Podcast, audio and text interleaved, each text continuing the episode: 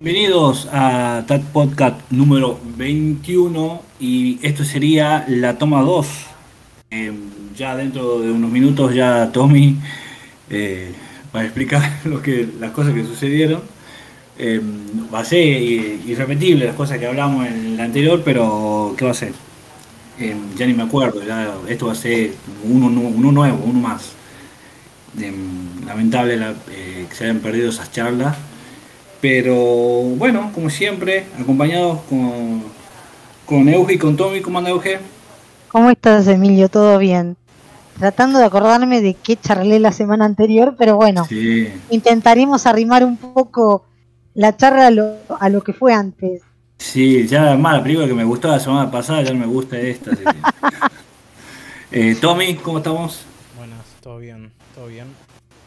Sí, sí, sí.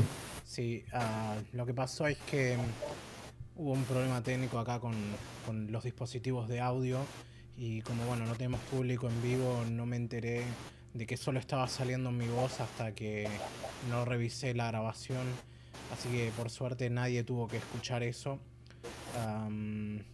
Pero al mismo tiempo, si alguien hubiese estado escuchando, podría haber sabido qué pasó. Así que bueno, quedó así por ahora y mm, también la agenda no cambia, o sea, ya la semana que viene, digamos, sale el episodio 22 como siempre, pero bueno, es la juventud estúpido, como dice el, título de este episodio, así que pueden echarme la culpa a mí porque debí haber revisado las salidas de audio antes de arrancar. Bien, ahora estamos, estamos 100% seguros que está saliendo, ¿no? Sí, sí, ahí lo, ahí lo chequeé, pero voy a estar monitoreando con cierta frecuencia por las dudas. Juventud estúpido. Perfecto, perfecto. Ah, eh, este bueno, como siempre, eh, estamos ya en el medio de la pandemia, sin cines, con cines, con restricciones, sin restricciones. Eh, se hizo esta falsa fase 1 porque era media, porque te, decían que es lo que no se podía hacer y la gente hacía todo mismo. Eh, acá en Tucumán, por lo menos, ¿no? Yo estoy hablando de Tucumán. Eh, decían que no podían estar abiertos los bares, los bares estaban abiertos. Pues decían que los negocios no podían estar abiertos y los negocios estaban abiertos. Decían que no podía haber gente dentro de los negocios y después había gente dentro de los negocios. Eh, bueno, y yo creo que se van a dar cuenta que no hay manera de parar esto, que van tienen que vacunar. No, no, no queda. No, no, o sea, la gente. Eh, si hay gente que se cuida, pero hay mucha gente que no se cuida. Y no hay otra manera que sea vacunando, porque es un descalabro.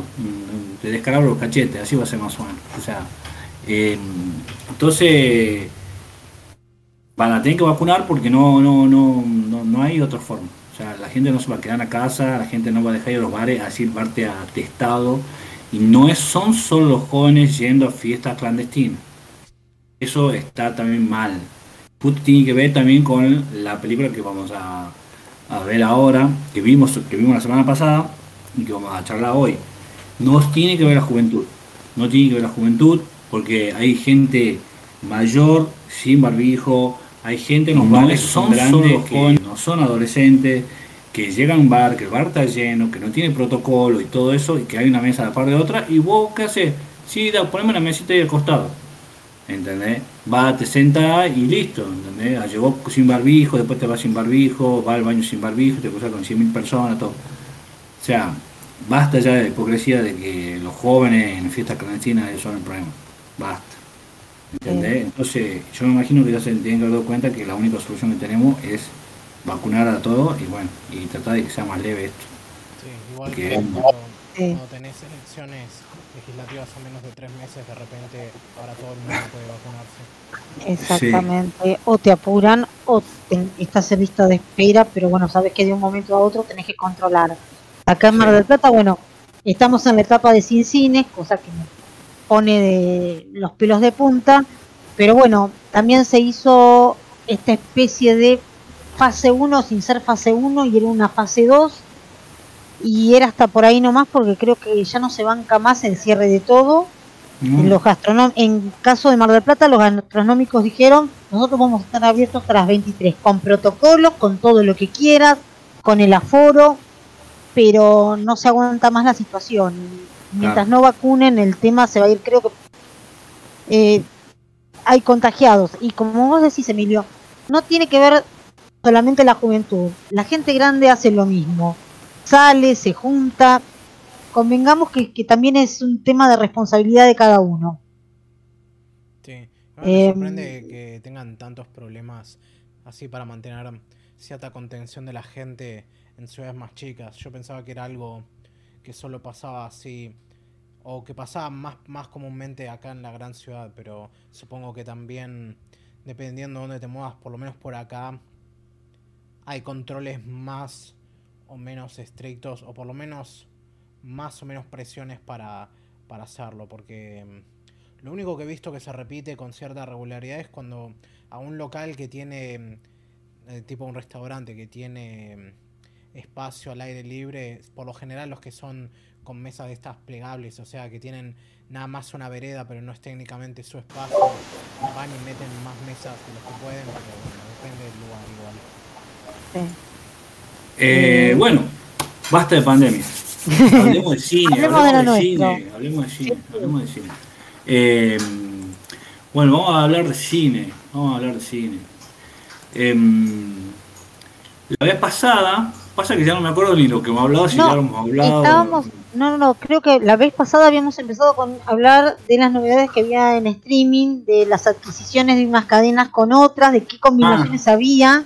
Sí, sí, sí. Em, vos creo que, si mal no recuerdo, habían ustedes dos la que la tienen un poco más clara en ese aspecto, chicos. habían detallado cuáles habían sido las unificaciones eh, o, o, quiénes se habían unido para hacer frente a qué y cuáles eran los nuevos, las nuevas perspectivas en streaming para la competencia. Bueno, en esto es Amazon compró Metro Golden Mayer. Ya, eso es una bomba, una bomba.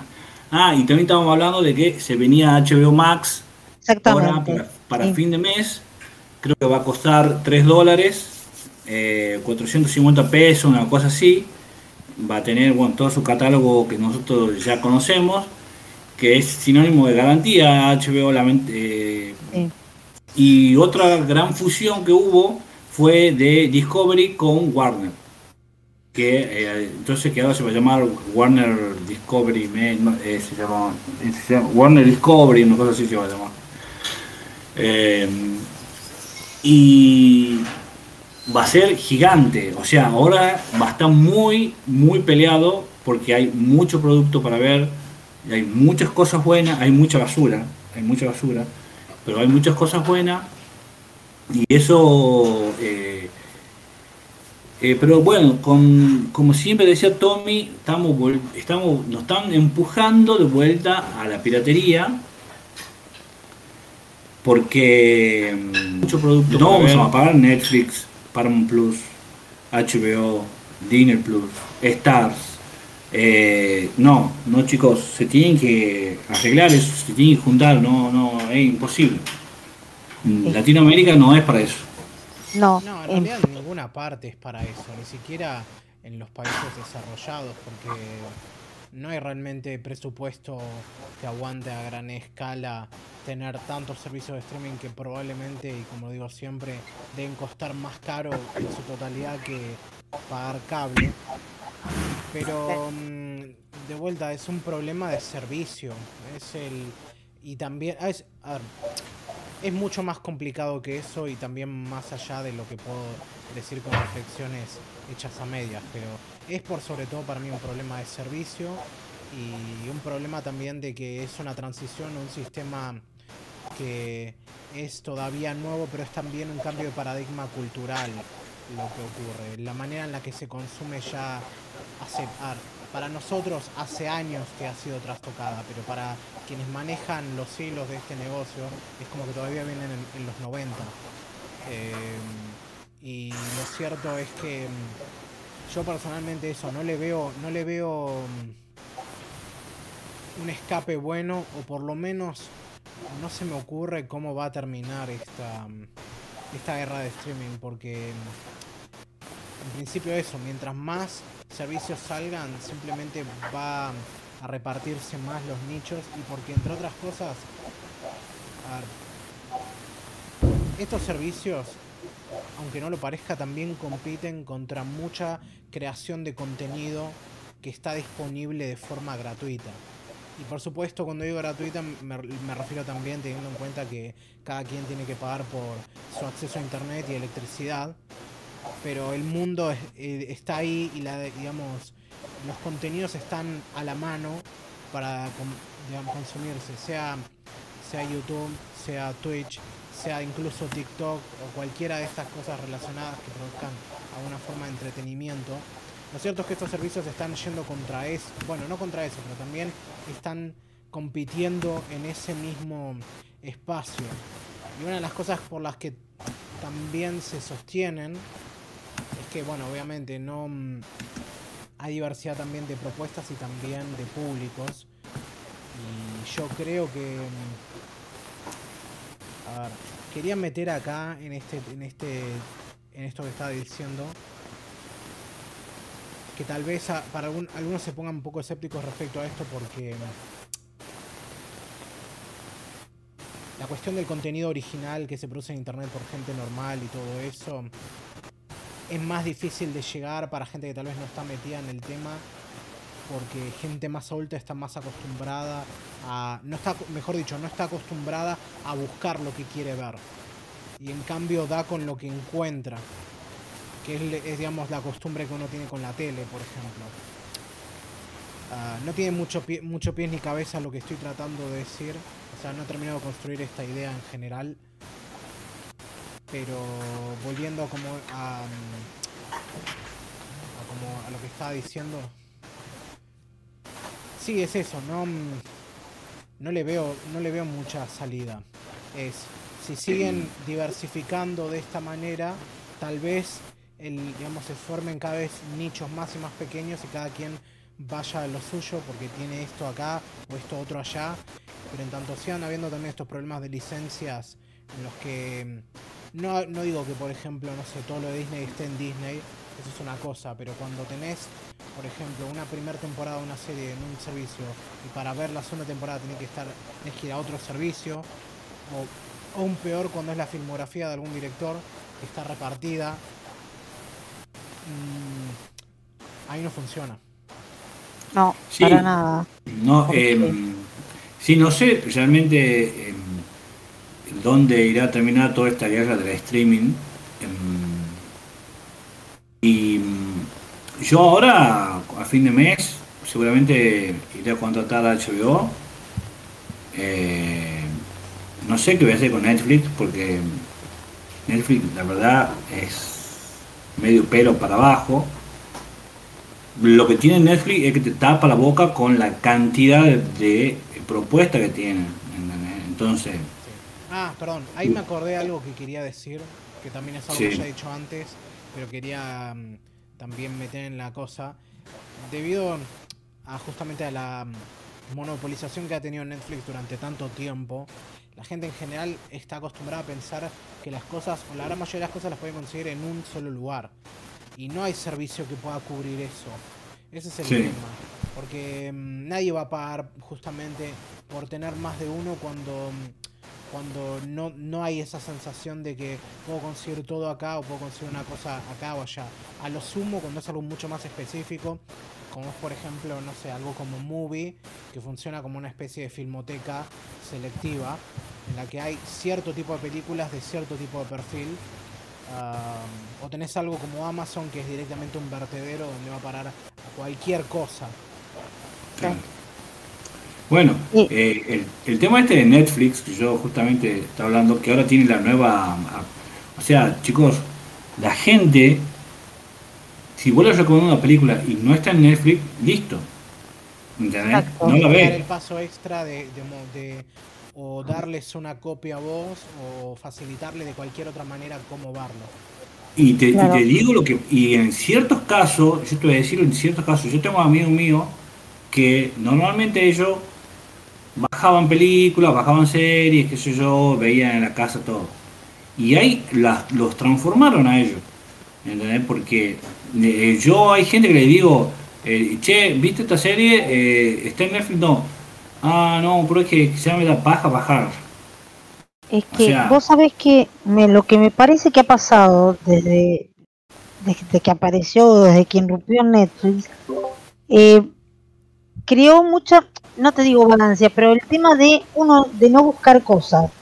Inclusive cuando vos ves cómo se presenta Netflix o, o, o lo que te pone como primeras películas o como primeras series, hay un montón de material que uno no llega si no te dicen o si no te pones a, a revisar un poco.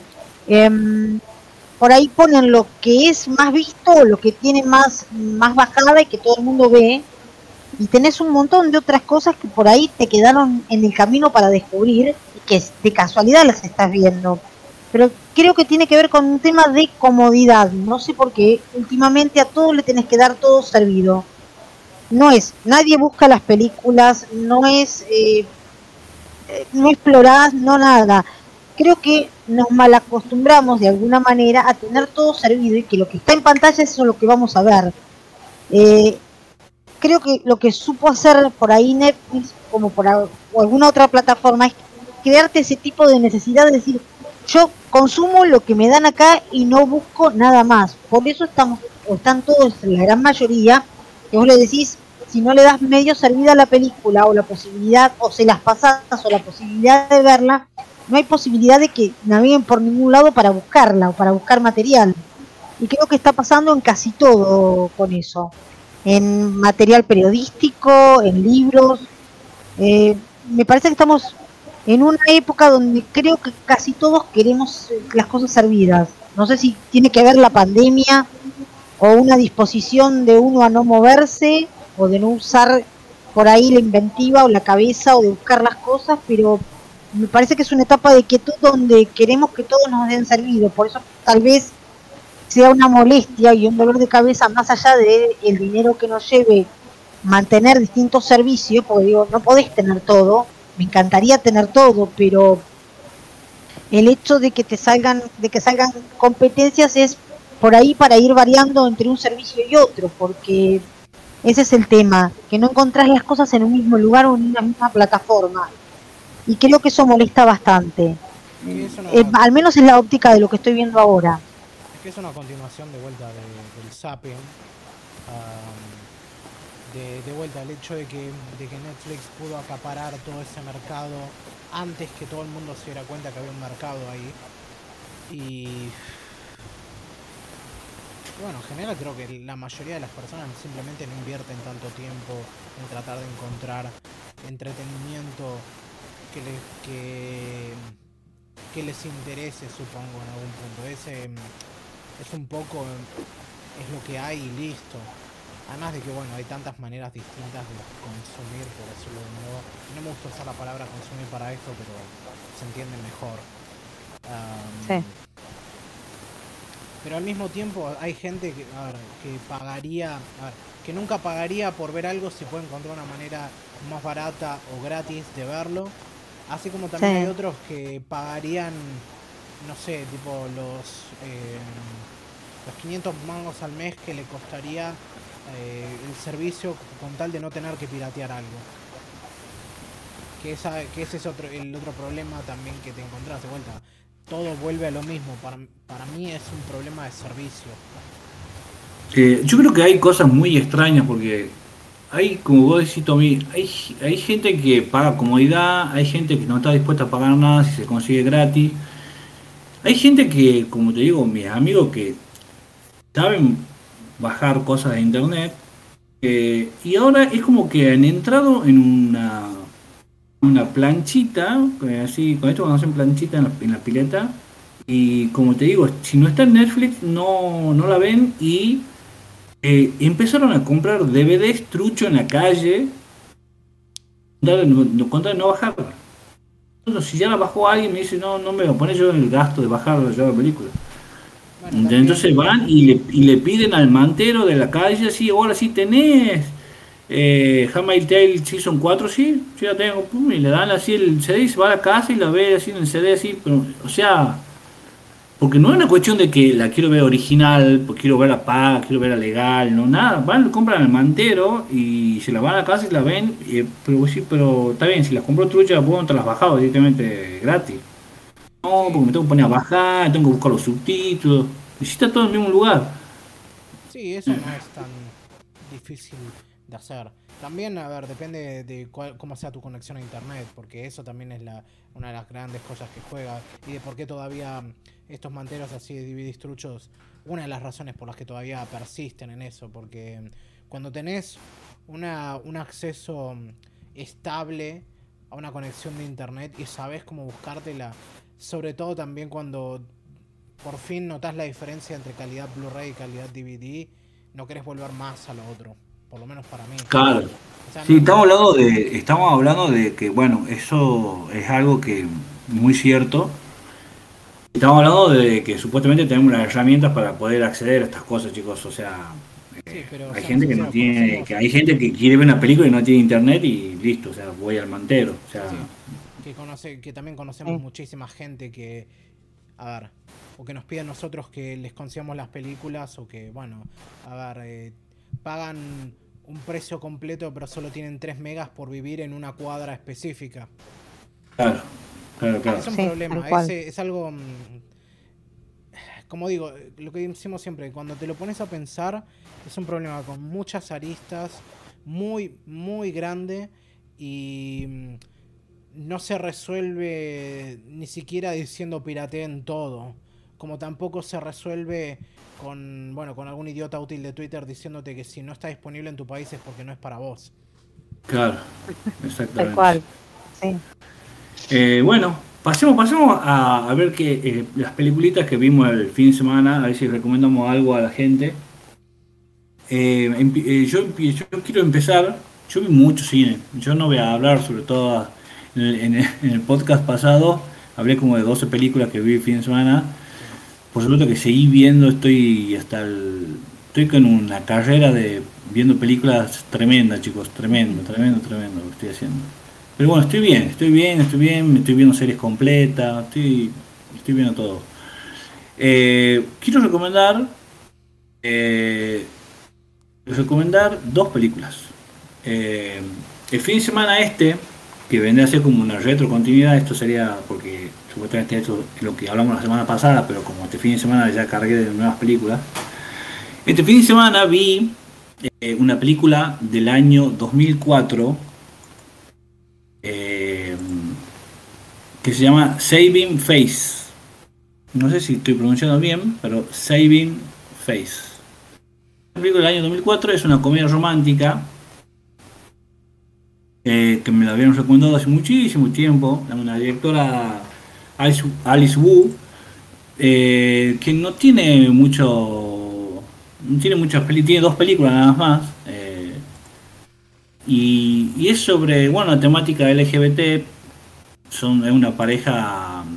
La, la tapa es hermosa. Hay una chica con una con un vestido de novia y a la par hay otra chica que bueno y como le digo es un, como una tradicional comedia romántica pero eh, son lesbianas las chicas y y tiene y tiene unos unas vueltas de tuerca y unos y unos, y unos diálogos eh, eh, muy muy buenos. O sea están muy bien tratados. O sea no caen en lo chabacano que por ahí puede llegar a ser una película eh, tratando de reivindicar lo- los derechos LGBT ahora, que por ahí uno lo puede llegar a ver muy forzado, o metido a presión, o, o qué sé yo, eh, no sé, o como va muy al choque, muy al, muy, muy, muy al choque, que eso lo, por ahí lo estoy viendo. En cambio esto está como mucho más cuidado. Esto es como, ¿cómo te puedo explicar? Como que es eso, o sea, el amor tratado como el, como, como tiene ser el amor, no, no porque sea amor lésbico es, es, otro, es otro tipo de amor.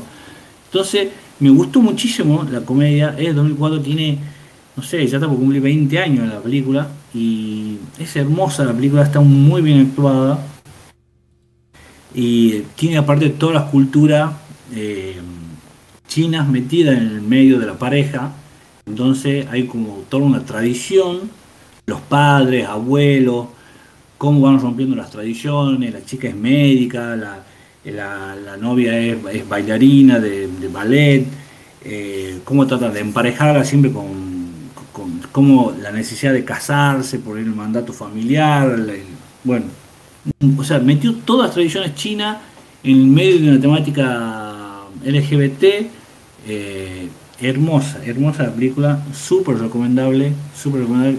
yo no veo comedias románticas, no veo, normalmente me tiene que ser mucho para que me lo recomienden una comedia, sí veo, pero tiene que ser muy recomendada.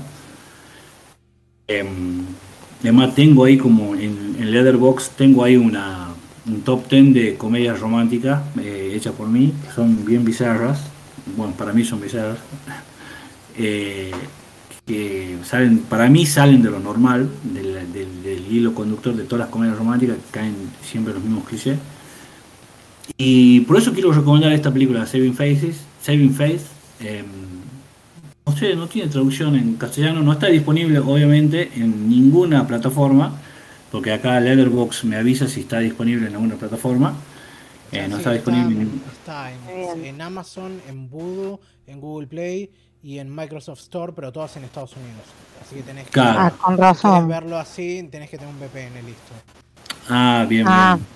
Bien, bien. Claro, porque yo tengo acá en, en yo puse en, en Letterboxd que como si tuviera Amazon eh, AR y no me aparece. Eso es otra cosa que me olvidé mencionar, aunque ya lo he dicho otras veces. Licencias. Todo el sistema de derecho de autor está eh, desactualizado y, necesitó una revisión, pero para ayer. Y mientras sigamos teniendo esos problemas, por más que se abra más la comunicación, si todavía tenemos que tener estas barreras tipo transnacionales, virtuales, para poder ver cosas, es como, es más de lo mismo. Sí. O sea, es la razón por la que todo el tiempo me la paso despotricando también a Crunchyroll y todo eso, pero claro. sí. El problema de Crunchyroll, para mí, el mayor problema de Crunchyroll es que solamente es para celulares. Yo creo que el peor no, no es solo para celulares. El tema es que. Mm, el tema es que, entre otras cosas, a ver, no voy a entrar mucho. ¿A pero no lo puede ver, pero no, viene para la televisión.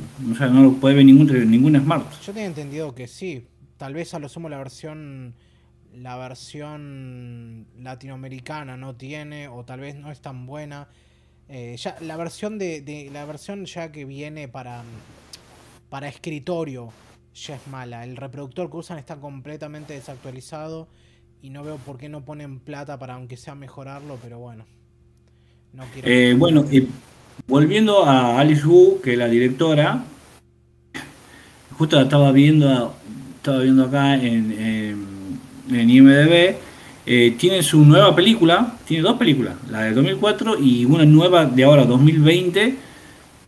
Se estrenó el año pasado en Netflix, el primero de mayo se estrenó, que se llama The Half of It, pero no la vi la película, no tengo idea de qué se trata ni nada, pero bueno, como para... Tiene dos películas más y segunda película.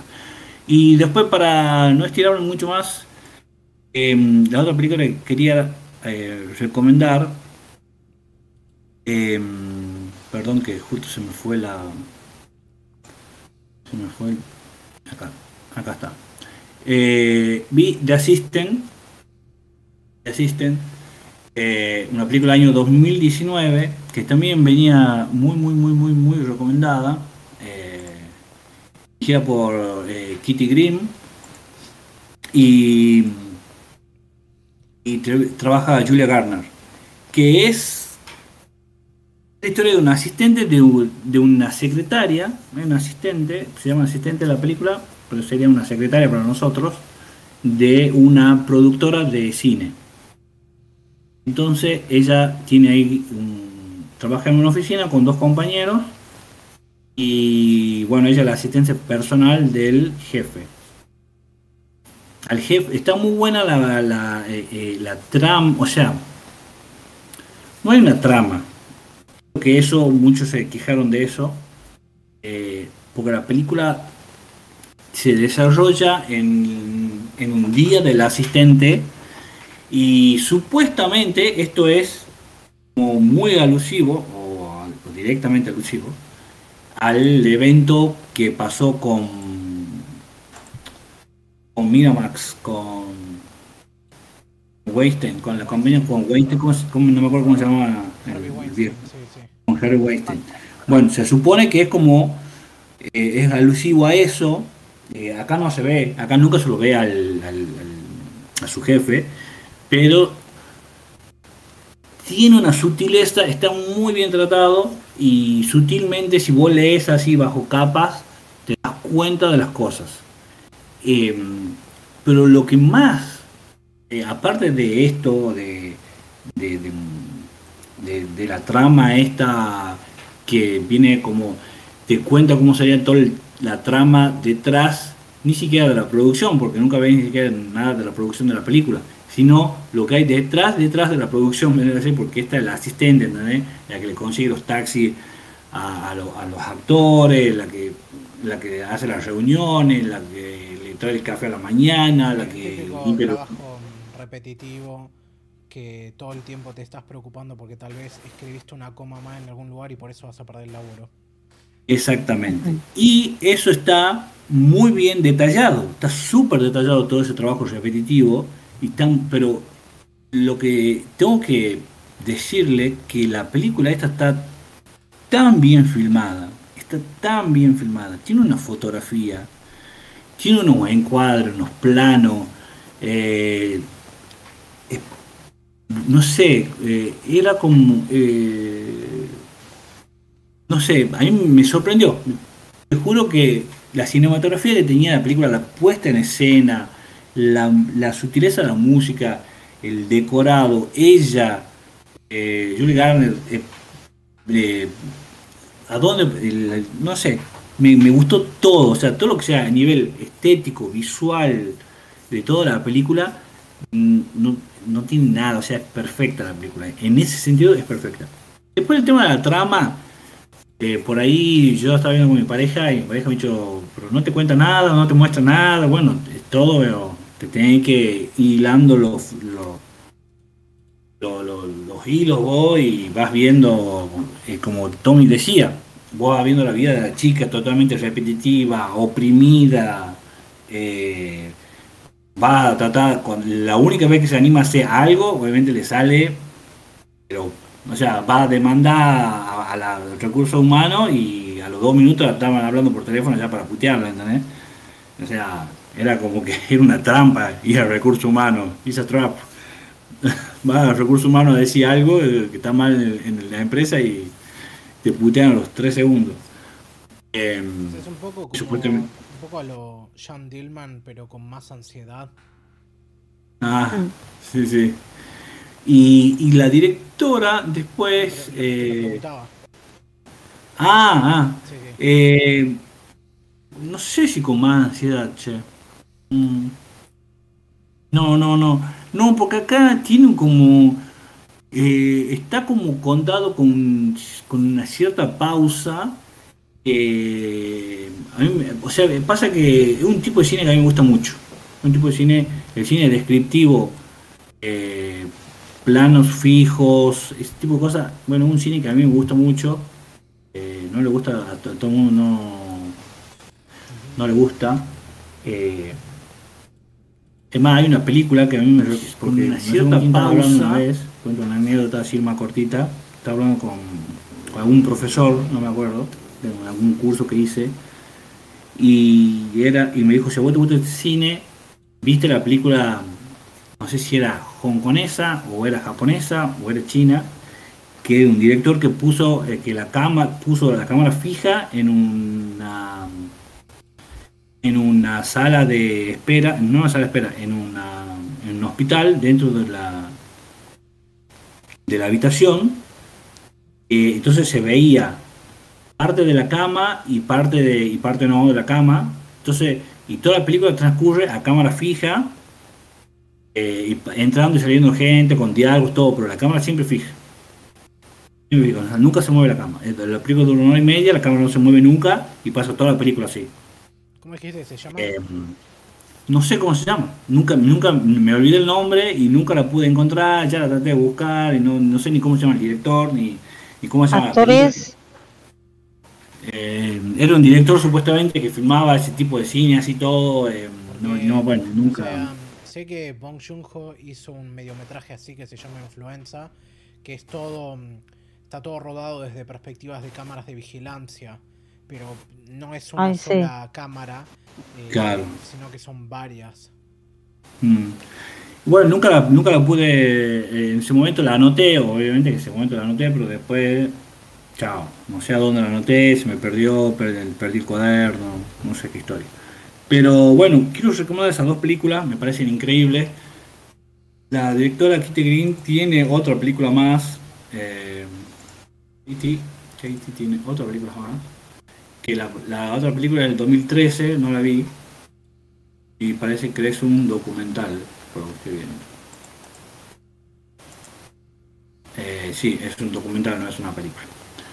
Absolutamente fantástica, chicos, no tiene una cinematografía, pero bellísima, bellísima, bellísima, bellísima, bellísima película. Si no le gusta la, no le gusta la trama, le va a gustar el- cómo está filmada, porque está filmada del infierno. Está filmada del infierno. Interesante.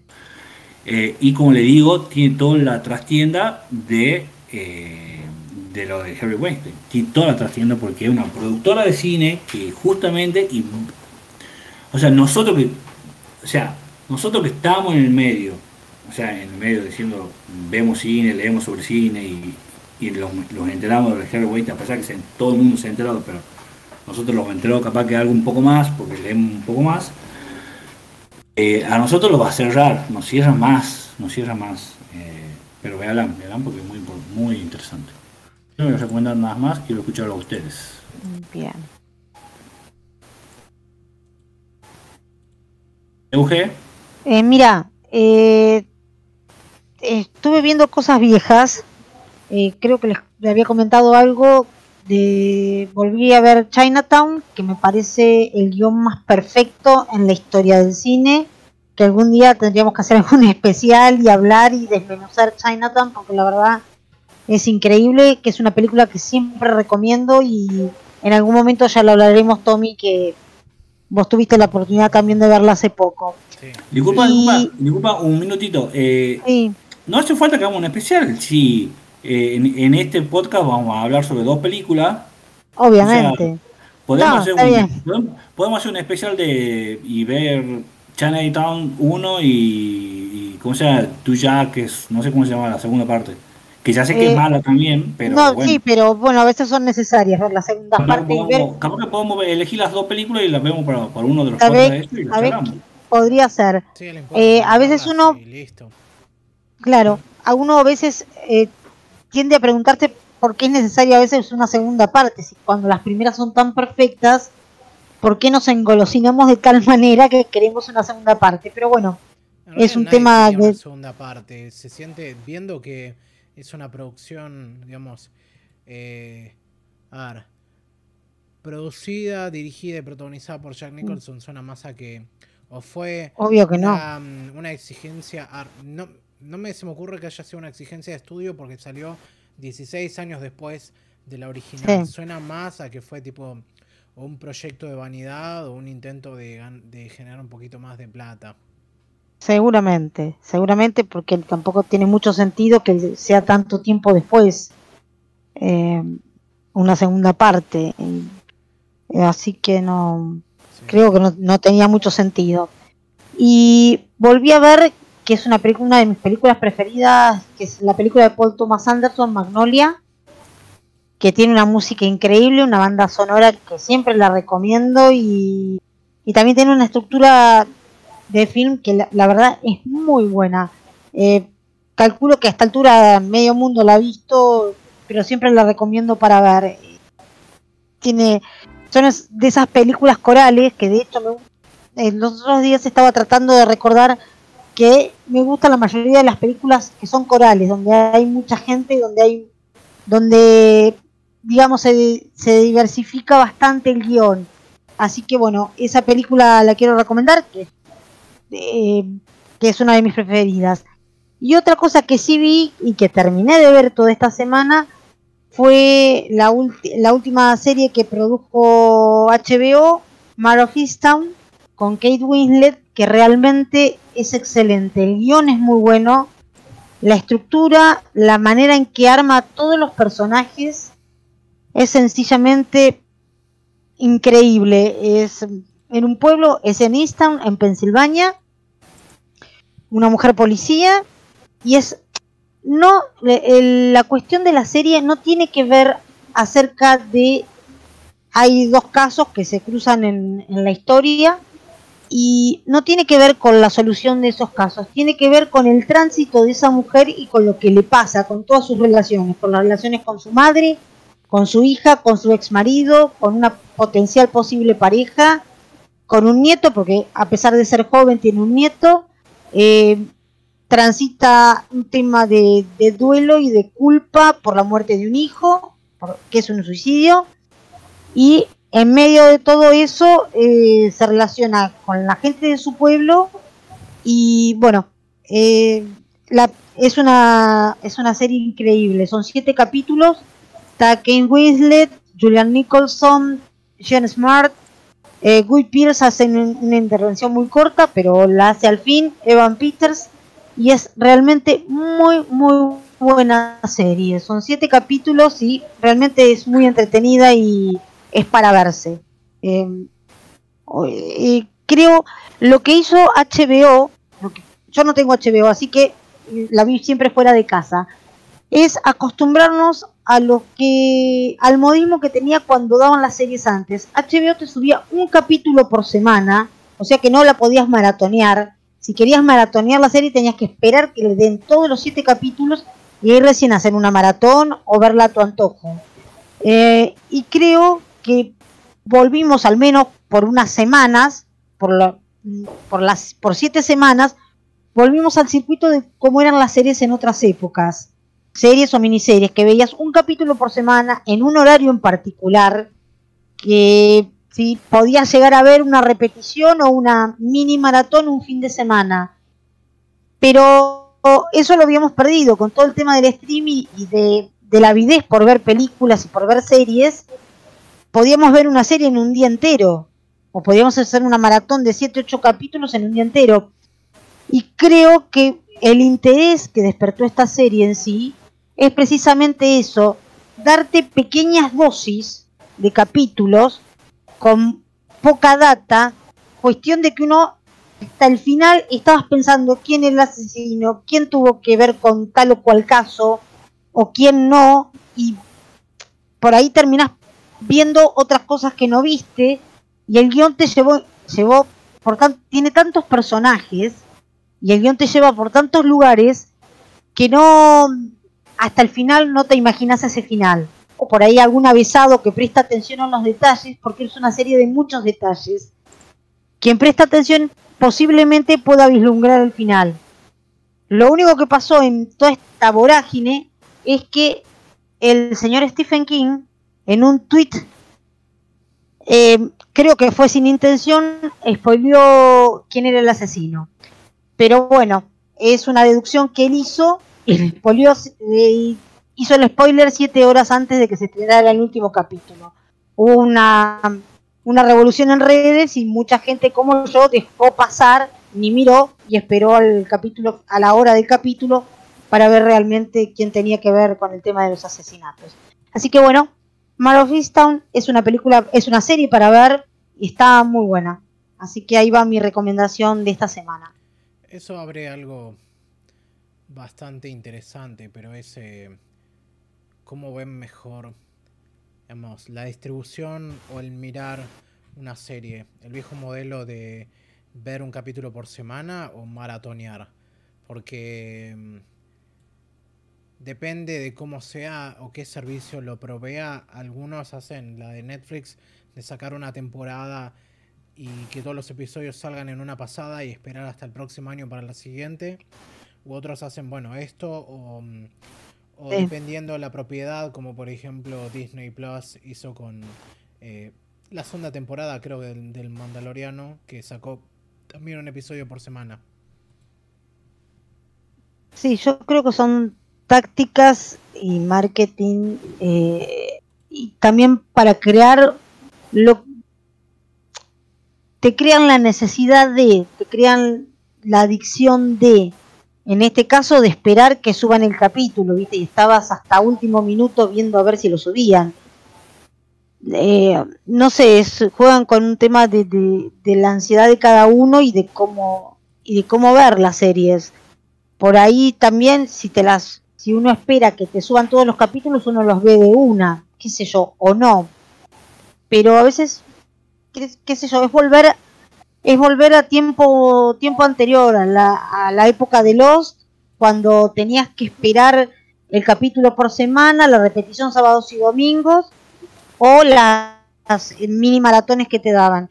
Y recuerdo un año, no me acuerdo, Emilio, sí, no me acuerdo, no sé si te acordás en qué año fue, si fue en el 2004, en qué año, qué año fue después de haber empezado, creo que en la mitad de los hubo un parate de guionistas que pararon todo Hollywood y no se producía nada porque no había, hicieron paro.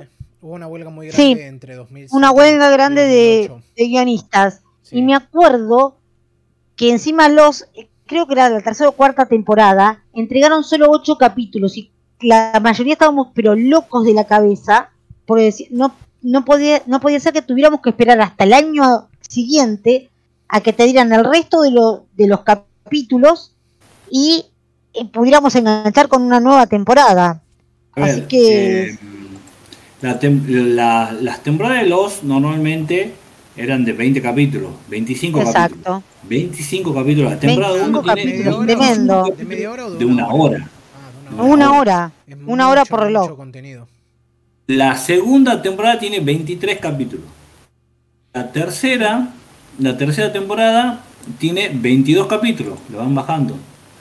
La cuarta temporada tiene 14 capítulos, que es la de los, la de los huelgas de La división de los que dieron 8 una etapa y dieron después los restantes. Pero, pero irónicamente es la mejor temporada de toda, es la 4. Coincido porque es donde menos donde menos capítulos hay, entonces han tenido que eh, apechugar, porque yo la crítica que le hacía a los, que soy fan, a mí me encanta los, o sea, me encanta, me encanta, no tengo nada para decir. Me encanta el final, soy uno de los que está conforme con el final de los. Yo también, eh, Emilio, me peleé con gente por culpa del final. Estoy súper conforme, o sea, a mí me satisfació 100%, 100 el final. O sea, el final estaba hecho y escrito para mí. O sea, si yo lo hubiera hecho, creo que no sé si hubiera ocurrido. Para mí fue perfecto el final. Ahora, la cuarta temporada, pero yo sí veía que estaba estirado, estaban estiradas temporadas. No quiero que entremos en los porque era una locura. Pero sí. me parecía que las temporadas estaban estiradas y que me y por ahí le faltaba contenido eh, eh, eh, en cada temporada. Y la cuarta temporada, justo 14 capítulos, amontonó todo lo dicho. Bueno, todo esto va en la cuarta temporada. ¿Qué hacemos? Listo, amontonemos todo amontonó todo y salió mucho mejor la temporada esa. Para mí es la mejor temporada la, la 4. La 5 ya la hacen eh, ya la hacen de 17 capítulos. Y la 6, que el season, season final, son 17 capítulos. Claro, con los capítulos eh, dobles al final. Eh, Nada, nada, bueno, listo. Los, hay que hacer una especial de los. No, pero entonces, ¿cómo, cómo lo ven mejor? Yo. Ah, mira, yo pasa que. No, ahora yo a mí me enoja no tener disponible todos los capítulos. O sea, preferís que te estrenen una temporada completa en, de una vez y esperar un año hasta la próxima. Eh, sí, sí. Y encima, eh, ponele que sea un año, ¿no? Ponele que sea un año. Porque son un año no son un año, son un año o dos años o tres años. O dos años, claro, sí. Ese es el tema. O, nunca. Sí. o no te la renuevan. Chicos, hay, una, hay, una, serie que yo estoy esperando que se llama Black Summer, que es en sí. que es dado en la primera temporada eran seis capítulos. La han dado en junio del 2019. Y bueno, no le renovaron el contrato. Sí, ahora le estrenan la segunda temporada, le estrenan ahora. Ah, está eh, bien, está bien. Le estrenan. Yo pensaba me ibas a decir que era, que era otro caso tipo, a ver, series famosas que, que, nunca renovaron, tipo Firefly. Pero, claro. Sí. Pero, pero, porque, a ver, a veces son series cortas que las hacen pensando, bueno, tal vez esta es la única temporada que tengamos y ahí queda. Y después, y después resulta que sigue, como es por ejemplo, no sé, Futurama, que Futurama tiene creo que tres o cuatro finales básicamente. Claro. Pero después algo, bueno, como eso, como Firefly, que tengo entendido que estaba proyectado para, para que sea una narrativa más larga y nunca tuvo la oportunidad. Claro, Firefly la cancelan con. O sea, iba a ser una temporada de 24, 22 episodios y la cancelan a la mitad. Sí. De- le digo, cada capítulo de Firefly es una obra maestra, ¿no? Cada capítulo de Firefly es una obra maestra. O sea, esa serie llegó antes de tiempo. O sea, esa serie la cancelaron porque no la estrenan ahora. Porque si esa serie la estrenan ahora, es, estamos, es otro cantar. O sea, esa serie. Nada, esa serie es una de las mejores series que. serie preferida mía. Em, como les digo, eh, Black Summer. Black Summer son 8 episodios. La estrenaron en abril de 2019. Y recién ahora Son dos años. Saliendo la Y estrenan, ahora, ahora van a estrenar la temporada, ahora estrenan la temporada 2, que la estoy esperando. El 17 de junio la estrenan. Estoy- o sea, pasaron más de dos años para darme la segunda temporada. Sí, Y la segunda temporada son 8 episodios también. O sea, Sí, sí. Bueno, hay que ver qué pasa entre medio.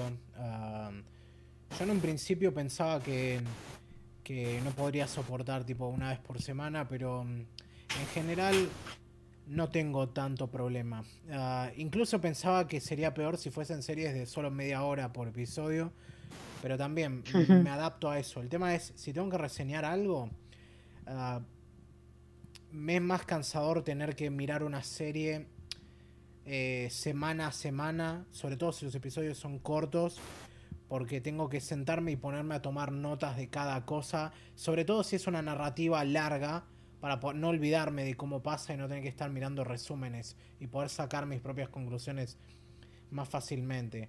Me gusta mucho la conveniencia así de que de la que tiene Netflix, de que cada vez que salía una temporada de BoJack Horseman tenía los 12 capítulos disponibles, pero mm, de vuelta también depende mucho de la duración.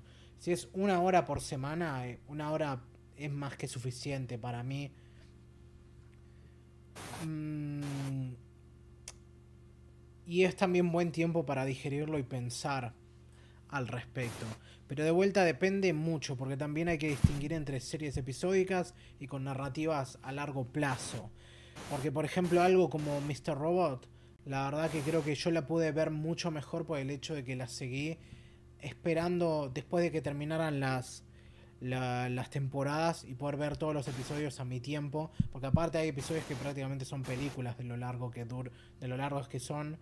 Y la trama es muy densa y tiene muchos personajes y ocurren muchísimas cosas. Aparte de que usan justam- muchas, muchos tecnicismos a los que no estoy acostumbrado.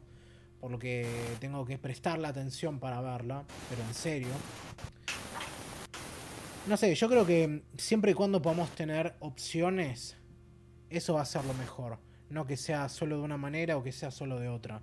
Lo bueno de tener series semanales, de capítulos semanales, es a lo sumo, tal vez ya no tanto ahora, pero la, experiencia comunal de tener esa, o de juntarse a ver ese episodio, o de que todo el mundo lo haya visto y tener esa semana para charlar al respecto.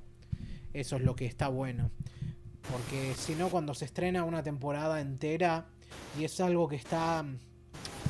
Que justamente está en caliente en ese momento, medio que estás presionado socialmente a terminarla lo más pronto posible para poder estar al tanto con todo el mundo y eso no está tan bueno.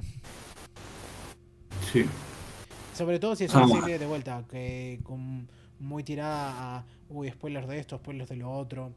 En ese sentido. Chicos, Los era, una, Los era una locura. Los era una locura. Si no veías el capítulo, en la semana te spoileaban, pero 10.000 veces. o sea, Era tremendo y aparte era había tremendo. páginas enteras hablando de las teorías o subteorías de tramas y subtramas de los números de Sí, pero en ese momento Sí. era tipo, no entrabas a tu foro de, de confianza para ver y listo. Acá, ah, por lo menos, no había, obvio. no había Twitter en ese momento. Para que algún. para Claro, que- ahora no, encima no, ahora no había Twitter. Imagínate que hubiese habido Twitter en esa época. Sí, No, No, pero ahora olvídate.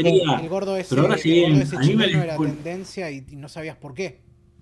Claro. Claro. Eh, han hecho un spoiler de, de la muerte de Han Solo eh, un minuto antes de entrar a, a ver la no te- película. En, en Twitter. Ah, no te yo, había visto, no, yo había visto, ¿no? Porque Sí, mi sí, amigo estaba viendo que- Twitter Era antes de entrar al cine y le hicieron el spoiler. Sí, por eso mm, hay que desconectarse de esas cosas también. Am, bueno, para la, la última temporada Attack on Titan, Twitter fue tremendo. No solo porque, porque la gente fue a agarrarse las piñas o a putear, mejor dicho, a la gente porque supuestamente la animación no era tan buena, sino también por eso, porque era, ok, eh, se estrenó capítulo hoy, no quiero enterarme de nada, porque todo el mundo va a estar hablando. Ah, y más aún cuando, se, cuando salió el último capítulo del manga. Eso sí, fue también aún más intenso. Se terminó filtrando creo que tres días antes de que se publicara también. Y no, es son tiempos muy locos en ese sentido. Eh, Hace años que viene pasando esto, pero, pero ahora ocurre de unas maneras bastante particulares. Así que sí, Eh, eso. Me me gusta tener opciones. Y bueno, eh, Botomy, Sí, yo había dicho la última vez que había aprovechado estas tres semanas más o menos y me volví a ver toda la franquicia de Saw o el juego del miedo, Ah, que lo voy a decir sí. Porque es más rápido y más fácil, um, incluyendo las dos que no había visto, que eran Jigsaw, que, es, que sería la octava, que al mismo tiempo es, digamos, es una secuela, es un remake, es un reboot. Y la más reciente que es Spiral from the Book of Saw, que es más una especie de, de spin-off, si se quiere. Y por lo que vi, ya aparentemente, no sé si está anunciado, pero por lo menos en IMD IMDB ya figura un, una Saw 10, que si tenemos suerte será algo tipo Jason X y será en el espacio. Pero bueno, voy a tener que. Va a haber mucho de vu acá porque voy a tener que ponerme a hablar de todas las cosas que ya les dije a ustedes, pero el resto no sabe. Que es que. mm, Tengo una relación medio extraña con esta franquicia. Porque creo que fue la. Porque por un lado la viví en esa transición entre que las películas de terror todavía me daban miedo a fanatizarme con ellas. Y en este caso de una manera medio obsesiva porque justamente viene, eh, también viene todo ese periodo en el que uno empieza a darse cuenta de que le gusta la ultraviolencia ficticia. Así que... mm, sí, un poquito crecí con ellas. No, no, no en el sentido de que las fui viendo año por año cuando salían, pero sí en el sentido de que, de que son algo que ha, que ha estado ahí cerca mío durante mucho tiempo. Así como también tuve muchos idas y vueltas por cómo cambiaba la reputación de la franquicia, por lo menos para mí, de ver, no sé, estas películas que son muy turbias, violentas, pero también con cierto grado de moralismo o de intelectualidad, a ser tipo puro grindhouse y boludeces así, a tener otro resurgimiento por ser, no sé, en, en algunos aspectos tan malas que son buenas, cosa con la que no coincido igual. Han sido muchos cambios de perspectivas y de ideas y también de la manera en la que las he consumido porque yo las vi todas creo casi exclusivamente por Space en su que creo que hacía o maratones de estas películas o ah, las pasaban durante octubre en los tiempos esos en los que todo, todo octubre era mes de Halloween y todas películas de terror dobladas por supuesto. Así que aproveché y me vi todo de nuevo. Y por supuesto fue una experiencia también poder ver la primera. De nuevo después de no sé ya cuántos años que no la veía. Ah, porque mm, no es mentira cuando la gente dice que es la más sólida de todas. Porque realmente se sostiene sola por, como película. Es una idea que no es súper original, pero sí es bastante ingeniosa. Ah, se nota que es también producto de que Juan y Lee Wannell, que creo que así es como se llama el, el guionista, que también hace de, mm, de uno de los personajes que está atrapado en el baño. Ah, resolver esta idea de cómo podríamos hacer una película que transcurra nada más que en una habitación. Claro que la película no, no funciona así y tiene toda una trama B ocurriendo fuera del baño, que son las cosas que no me gusta tanto a pesar de que es necesario para la historia. Pero en general me sorprendí de verla de nuevo y decir, bueno, esto no era tan malo como me esperaba que, que fuese revisitándola. Creo que es la única que puedo ver que tiene, que si no fue filmada así, por lo menos su estética grita, digamos, celuloide. Tiene esos colores más apagados, no es tan brillante la imagen como las que vienen después, que creo que han sido la mayoría, o si no todas hechas en digital. Ah, digamos, sí, digamos, filmadas en digital. Y por sobre todo también creo que es la que tiene los juegos más justos, en algún punto. Justos entre comillas, obviamente, pero con. Pero con. Con algo. con una semblanza de que es posible escapar de ellos vivo. Porque esa es otra cosa que me jugó mucho. Volviéndola a saber y recordando cómo las percibía antes. Porque en ese momento de pseudointelectualidad de cuando era más chico y más pelotudo que ahora. Eh, pensaba. Caía también esa trampa moral que te ponían de cuál es el rol de Jigsaw y qué es lo que realmente piensa hacer y de ser este, este alma torturada que en realidad no mata gente, sino que ayuda a las personas a tomar decisiones por su vida y, y qué sé yo. Ah, cuando no es cierto, cualquier persona con dos dedos de frente se da cuenta de que este tipo solo es un loco y un asesino que nada más toma algunos pasos extra. Que en una película dice que matar es de mal gusto pero en la primera película lo primero que le explica a un personaje es te inyecté un veneno que te va a matar si no abrís esta bóveda que tiene el antídoto. Y viste que no había mucha oportunidad. Si se moría, uh, bueno, sí, lo maté, pero no lo maté. ¿Viste? claro. Esas, cosas de claramente. La dualidad, la dualidad esta de. Eh, es como una dualidad moral que. como que. que es bueno, que obviamente en la mente de, de Jigsaw no, no funcionaba, pero en la vida, real, sí, en la vida real sí funciona. Tiene sentido en su cabeza, pero no en, la realidad. Que es una cosa que es como, es un hueco argumental que podría perdonar si la única película fuese la primera. Es como una cosa de esas que te pones a pensarlo después de ver la película y decir, para, esto no tiene sentido. Pero, pero la película funciona igual a pesar de, de de eso. Porque también en esa no le dan demasiadas vueltas a la cuestión moral. Simplemente te lo plantean ahí y medio que te lo dejan con esa idea de sacar tus propias conclusiones. Tal vez algunas personas lo vean como una causa justa, otros lo vean por esto.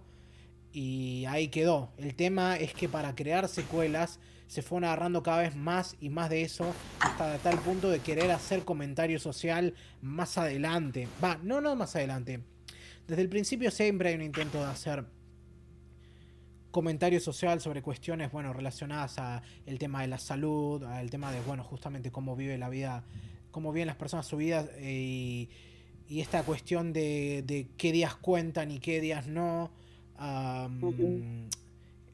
Eh, bueno, por, por algo también muchos, justamente estas primeras víctimas que vemos en So son, por ejemplo, Amanda, que es una que es una drogadicta. Ah, tenemos al, al, tipo este también. Al tipo este que, que se automutila. Había otro más. No me acuerdo exactamente. En, algunas de las otras películas también hay criminales y, gente corrupta. pero también en otras, en otras instancias tenés gente que parece que de Jigsaw elige como víctima simplemente porque, no sé, a este padre que aparentemente eh, está cometiendo tan, está en semejante duelo por la muerte de uno de sus hijos que está descuidando a otro. O eh, un, un conserje que no tenía nada que ver y que su único pecado es que es fumador. Cosas así. O sea, en otras, en otras secuelas como las 6, eso último ocurre, pero también en las 6 hay un intento de atacar directamente a todo este sistema de salud estadounidense con el tema de las prepagas y, la falta de salud pública, que está atado por supuesto a la historia de Jigsaw, pero es muy, muy en la cara. So 3D tiene a Chester Bennington haciendo de, de una especie de racista o de supremacista blanco al que le arrancan la piel de la espalda y todo por ser un racista, de vuelta. Ah, me puso un poco triste pensar en Chester, pero bueno. Eh, y cosas por el estilo. La segunda tiene justamente a este Kana, cuyo hijo queda encerrado con, con todas personas que este tipo puso en prisión de manera, siendo todos inocentes, plantándoles evidencia. Todas cosas así. No estoy hablando tan en concreto de una u otra en específico porque es difícil realmente. Por un lado por la distancia y por el otro lado porque la experiencia es que si tuviera que ponerlas todas en orden, de mejor a peor, diría es 1, 6, 7, 3, 4, 5, 2, Jigsaw y Spiral. El último Spiral, no te por vea esa. Ah, sí, en realidad lo estoy pensando. No sé si justo la última. Creo que en realidad la cambiaría y diría que la última sería más bien So 2. La anteúltima sería Jigsaw y la antepenúltima sería Spiral. Y después y voy a entrar en detalle. ¿Por qué? Porque bueno, esas son las dos más recientes. La, la franquicia original, las primeras siete, de vuelta, tiene ese toque especial que quisiera haber podido vivir en su momento. De que como salía una cada año, toda la segunda mitad de los 2000 tuvo como esa mm, esa tradición de que si de como bueno como decían los taglines de estas películas si es Halloween no if it's Halloween it must be so. O sea que salía la película y sabías que tenías una para ir a boludear en el cine. Porque aparte eso es impresionante. Aparentemente era tan, eran tan baratas de hacer que justamente podían sacar una al año pero eso también vino con el hecho de que la trama se volvía cada vez más estúpida e incomprensible y mm, además de que justamente eh, todo atado, tenía todo atado con alambre para tratar de justificar que había un personaje ayudando a Jigsaw, pero después resulta que había otro personaje ayudando a ese personaje, ayudando a Jigsaw, etcétera, etcétera. Y, la, y de 2 a las 5 eh, la calidad varía muchísimo, va por lo general en mal en peor. La segunda es la peor para mí, por lo menos de esas secuelas, por el hecho de que como bien dijo Adam de YourMovieSucks.org, tengo acá la cita para poder recordar. Él dice: no, es no es tan inteligente como la original y no es lo suficientemente estúpida todavía para ser graciosa. Que es perfectamente ese el problema de esa película. Aparte de que tiene un giro que. Mm, bueno, el giro es un poco gracioso e irónico en ese sentido. Y todo lo demás es eso, es ver, a ver, cómo van a tratar de justificar esto. Y lo peor que vienen sobre todo de la 3 a la 5, sobre todo, sobre todo en la 5, en la 4 y en la 5, no, en la 5 más que nada, es que creo que una de las cosas que más funcionan de estas películas es el equilibrio entre el juego y el, digamos, la parte procedural policial. O sea, la gente investigando para destaparlo del juego. Cuando tenés más de, lo, policial que de los juegos, es cuando sabes que, la, que cuando se pone peor. Que es por ejemplo lo que pasa en Saw 5, más que nada, porque estamos siguiendo al detective al que están investigando y, y solo hay cinco personas en un juego que no dura nada prácticamente. Ah, porque esa es la, parte interesante. por algo... yo me acordaba que eh, la que más me gustaba de las, de las películas, o sea, las vi a todas, menos Jigsaw, la última, y bueno, Spider no vi tampoco, pero las demás sí la vi. Eh, me gustaba mucho el tema de cómo iban a morir cada uno de los personajes, o sea, era lo que más me llamaba la atención.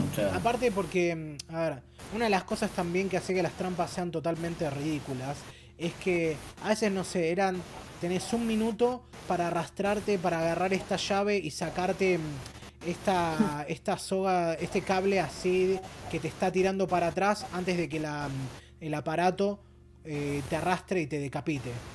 Como no hay tiempo, no hay tiempo de siquiera tratar de procesar nada. Realmente no, no es una cuestión de darle una oportunidad a alguien para que elija vivir. Es solo esperar a ver cuál es el primero que se muere de esos cinco. Y después de los cuatro va a morirse uno más. Y así sucesivamente. Claro en la 1 estaba, en la 1 era mucho mejor porque era como se iba a dilatar, era como que se el tema de se va dilatando las muertes de cada uno y es como que vos vas procesando las cosas pero como vos decís, la yo me acuerdo hay una escena de esa de que te, está con están con un casco y, lo, y una soga lo está tironeando para atrás. Eso era imposible, o sea, eso era muerte segura, o sea, no había manera de que Ah, salga eso de eso. también. Ni hablar la cantidad de canas que Jigsaw mata por todas las trampas que pone en sus guaridas, que son tan ridículas en algunos puntos que te decís, ¿cómo hace este viejo enfermo de cáncer y débil para moverse por su guarida sin activar esa trampa de escalera que te rompe las piernas? Claro. Claro. O sea, Bueno. un pequeño error y, Claro. y se Sí. queda sin piernas, cosas así. Mm, Lo que nunca Tommy, entonces sí. considerás que esta es la mejor de todas, la primera. La primera sí, porque es la única que podés ver por sí sola y se sostiene y, y ya Claro. está. Después el resto son opcionales si querés ver más trampas, pon algo de vuelta. Esto está. Sí. esta- estas películas. Yo creo que han sido influenciadas un poco por el extremismo francés y eso ha llevado también a que toda esa etapa de cine de terror mainstream esté tan Sí. marcada por la cosa, lo que se llamó el torture porn o bueno, por porno de tortura. Porno de terror, Sí, claro. que, que estuvo muy presente en ese momento por bueno, por el sadismo de las películas y lo gráfico y todas estas cosas. Además de que es, Sí. es simplemente genial como Tobin Bell también es una de las cosas que es constante y que el viejo ese está presente aún a pesar de que, de que y esto no es un spoiler porque es súper conocido, a pesar de que su personaje técnicamente muere en la tercera película y de algún modo tienen que encontrar una forma de meterlo en, en Sí. todas las subsecuentes. Y por lo que sé también le dieron libertad completa para que haga lo que quiera con el personaje y eso ayuda bastante. Claro. Pero de la 2 a la 5 eso. ah, hay un tira y afloja que a veces hay algo entretenido. Las trampas no, dejan de ser, dejan de tener creatividad y, y ser satisfactorias en algunos aspectos. La trama se pone ridícula y es gracioso. Ah, hay algunas ejecuciones muy interesantes también. 6 y 7 es cuando mandan todo al carajo y se dan cuenta y hacen lo que realmente son, que es ser películas eh, así de puro entretenimiento y funciona. Porque aparte la Sí. trama ya es lo suficientemente estúpida como para que sea graciosa. Pero después las secuelas que vinieron en la década anterior, bueno, por lo menos la única en realidad que fue Jigsaw, porque hay que saber que también Saw 3D, por un lado fue 3D y por el otro lado terminó ahí, porque ese año, o por lo menos el año anterior, creo, fue el primero en que la película creo que no recaudó lo suficiente, o no recaudó tanto o más que las otras. Porque venía siendo creo que exponencial, algo así. Como que a medida, cada año que salía, cada película hacía más plata. Y justo el año en que salió Saw 6, salió Actividad Paranormal. Y ahí arrancó otra franquicia que le quitó el espacio de decir, esta es la franquicia de, de Halloween, que sale cada año. Y por Ah. eso es que dijeron, bueno, ya está, si, si tenemos que terminarlo acá porque no vamos a empezar a recaudar tanta plata, liquidémoslo así, con una explosión y con algo absolutamente absurdo como ese Saw 3D, 3D, con algunos cameos impresionantes y con la idea de que hay un grupo de autoayuda, un grupo de ayuda para víctimas que te hace pensar, si estos crímenes están a este nivel, ¿por qué la CIA no está haciendo nada? ¿O por qué no está interviniendo en estos crímenes? Y aparte, ¿cómo ha hecho para sobrevivir si supuestamente las trampas son súper mortales? No sé quién Bueno, sobrevive a las pero, trampas. porque hay- pero que haya ya un porcentaje de gente suficiente como para que haya un grupo de ayuda para esas víctimas eh, te hace pensar eso, o sea, qué tan grave, qué tan grave es el tema de este asesino serial que de vuelta no hay una fuerza, eh, una fuerza más grande tratando de resolver el, el caso. Como también, bueno, nunca lo dicen, pero probablemente a una de esas víctimas que, han- que sobrevivieron eh, terminaron suicidándose después. Mm. O cosas por el estilo, cosas que no te dicen nunca, ¿viste? Sí, sí, ahora aprecian más a la vida, salvo porque tal vez todo el, el estrés postraumático de la situación, sumado a alguna otra cosa que ya tenga, tal vez les hace recaer más en la vida que ya tenían antes o que directamente se la quiten. Porque la mina esa que pierde el brazo, que aparece justamente en la séptima, dice, mi vida no es mejor ahora, no la aprecio más, solo tengo un brazo menos. Y, y mucho trauma encima también. Am, y por lo que vi acá, no sé qué empresa, creo que Lionsgate es la que, la que es dueña de, la, de Saw, intentó revivir la franquicia con esta Jigsaw, que es la octava. que trae las cosas un poco para atrás en cuanto a que mm, vuelve un poco al- a la vieja fórmula de, mm, de meter a la gente así en...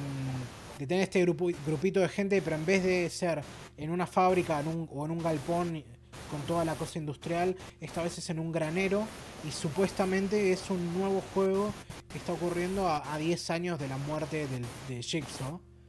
Así que mm, tenemos al equipo de investigación tratando de entender qué es lo que pasa ahí. Y esta se está perfilando un poco para ser más o menos entretenida y un poco más lógica si se quiere. Y después ocurre el giro de la trama en esta que es tan es tan ridículo que yo habría aceptado algo menos creíble que esto. Es, es algo que, de vuelta, no lo puedo decir sin spoilear, así que no lo voy a decir por ahora, pero mm, no tiene ningún sentido, o sea, y ni siquiera, supongo que para algunas personas será gracioso o entretenido, pero no lo sé, no lo termino de digerir y no es una que, a diferencia de alguna de las otras que quisiera poder volver a ver, ni siquiera por eso. O sea, lo pienso y hasta me río un poco de pensar, wow, realmente fueron tan bajos como para ir por eso. Pero no sé, no es lo suficientemente. No sé cómo ponerlo. No, no tiene el peso o no tiene la energía que tenían las otras. Y bueno, Spiral, que es la que salió recientemente, que tuve que truchar para poder ver porque se suponía que se iba a Mm. estrenar en el cine y no se estrenó y no, no quería seguir esperando para verla. Es algo completamente distinto en cuanto a que, bueno, es un spin-off. Vuelve Darren Lynn Bousman, que dirigió eh, la, de la segunda a la cuarta y produjo algunas de las otras. Ah, creo que también que había trabajado como editor o camarógrafo en algunas de las anteriores, cosa que está muy asociada al estilo, que es algo que tiene muy particular, sobre todo las siete originales, y que no está tan presente en la octava. Lo que tiene raro es que por un lado es, es protagonizada por Chris Rock, que es como Chris Rock y Saw son dos conceptos que no mezclas en tu cabeza. Aparte porque ahora que me lo pienso, no me acuerdo cuándo fue la última vez que vi a Chris Rock en una película.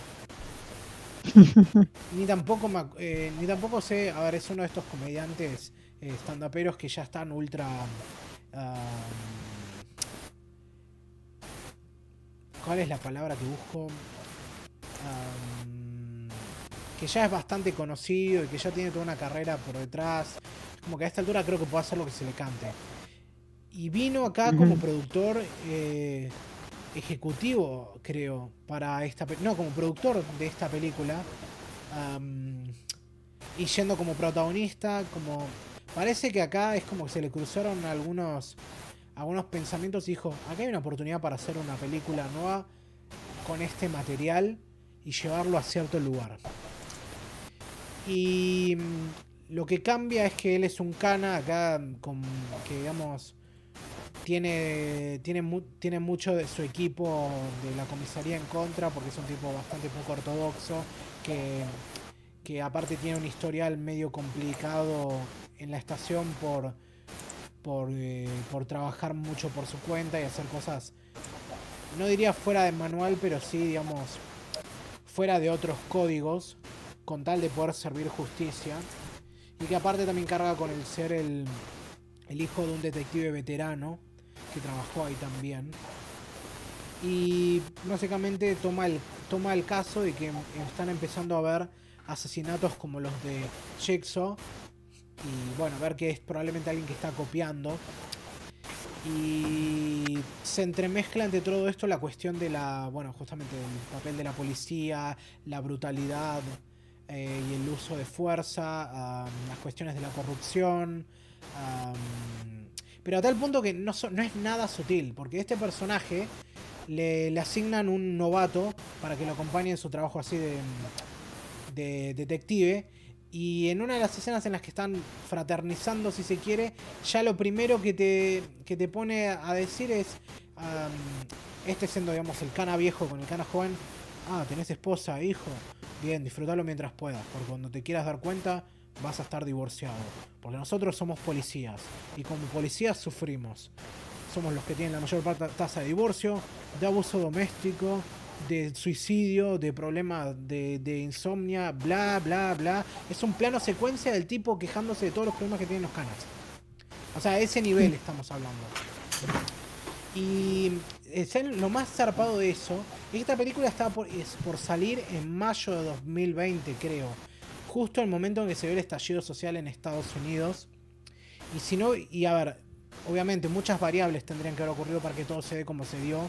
En una realidad alterna no sabemos cómo habrían coincidido estas dos cosas. Pero suponiendo que esta película se hubiese estrenado en ese momento, Dios, habría caído mucho, mucho peor. Porque con lo que les estoy diciendo claramente, eh, no hay que pensarlo demasiado. Va por este lado de decir, eh, sí, algunas, algunas pocas manzanas pudren el resto del barril. Y trata de, meterle cierta, cierto grado de matiz al problema. Pero no termina yendo a ningún lado. Se siente como un discurso así. No sé si diría de, de centro derecha, por decirlo de un modo. Pero muy, muy anticuado como que están tratando de hacer algo que no solo ya se ha hecho y no solo algo que ya es conocimiento común, pero sino también, de vuelta, es como, se siente como que están tratando de justificar algo que ya todo el mundo sabe que no tiene justificación, que no es una cuestión, tal vez sea una cuestión de perspectiva política, pero que no es una cuestión de un par de personas malas, sino que es una cuestión sistemática. Y en ningún momento creo que se detiene a pensar justamente en la cuestión más... Perdón, estoy diciendo eso mucho. Creo que en ningún momento se detiene a analizar realmente el problema de fondo, porque intenta meterse en esto de lo estructural, pero no funciona para nada. Se siente por un lado como eh, condescendiente, porque es como, no solo por la idea de me estás tratando de inyectar política y una política de mierda en mi película de Saw, que yo solo vengo acá para ver cómo muere gente de formas, eh, digamos, interesantes. Bueno, no interesantes, sino... No, sí, interesantes. O brutales. O brutales. Sí. sí, Y me das toda esta cosa de policías que no me importa realmente o le das demasiado peso. Otra cosa, el, el policía veterano, el padre del personaje Chris Rock, es Samuel Jackson que eso ya viene con su propia carga de este viejo. Es increíble cómo tiene más de 70 años y todavía es alguien que sigue siendo tan. No sé cómo decirlo. Tiene, sigue teniendo tanta presencia eh, en escena y todo eso. Eh, sí. Eh, lo de Chris Rock, lo de Chris Rock, ojo que estuvo muy, muy, muy, muy, muy bien en Fargo, ¿no? Sí, pero no vi Fargo todavía. Sí, pero viene bien, ¿no? Viene, viene, se ve que viene, se está probando con otras cosas y, viene eligiendo bien los laburos. no sé eh, esto cómo, cómo, cayó, pero bueno. Eh, voy a ver, voy a ver la Tomia Spiral, lo voy a ver el, fin de semana, este, eh, así podemos charlar el próximo, aunque sea dar mi, opinión, porque es una película que, una saga que me interesa. No sé si voy a llegar a ver Jigsaw. me gustaría poder ver Jigsaw y Spider para tener completo ya la saga. Algo, Pero... que me di cuenta de ver, estas dos secuelas es que en algún punto yo me vi todas las otras porque pensaba que tendría que haber algún tipo de continuidad y no hay ningún tipo de continuidad. Así ah, que bien. No, tenés por qué ver todas las otras para poder ver estas. Pero no, es esto, es, es, la verdad que mm, es un desastre esta, esta y... Mm, Vamos a ver. déjame no que, déjame... No es que no, déjame que la tenían, no es que las otras no tenían comentario social o que no trataban de meter algo de eso, pero acá se siente metido no solo con calzador, sino también está tan mal hecho y es una política también con la que estoy tan en desacuerdo que, mm, que mm, eso no, mm, no funciona por ningún lado. Bueno, eh, che, ¿qué opinan si avanzamos y ya vamos a la, a la película que también tenemos bastante para, para hablar? Ya estamos un poquito más pasado de, tenemos una hora y media ya de, de podcast y mm, queremos eh, empezar a charlar sobre la formidable eh, formidable, no, sé qué otra manera de decirle, película que nos hizo ver Tommy el fin de semana. Eh, primero Tommy va a hacer una presentación de la película, porque la eligió, porque eh, y después iremos a contar cada uno de nosotros que,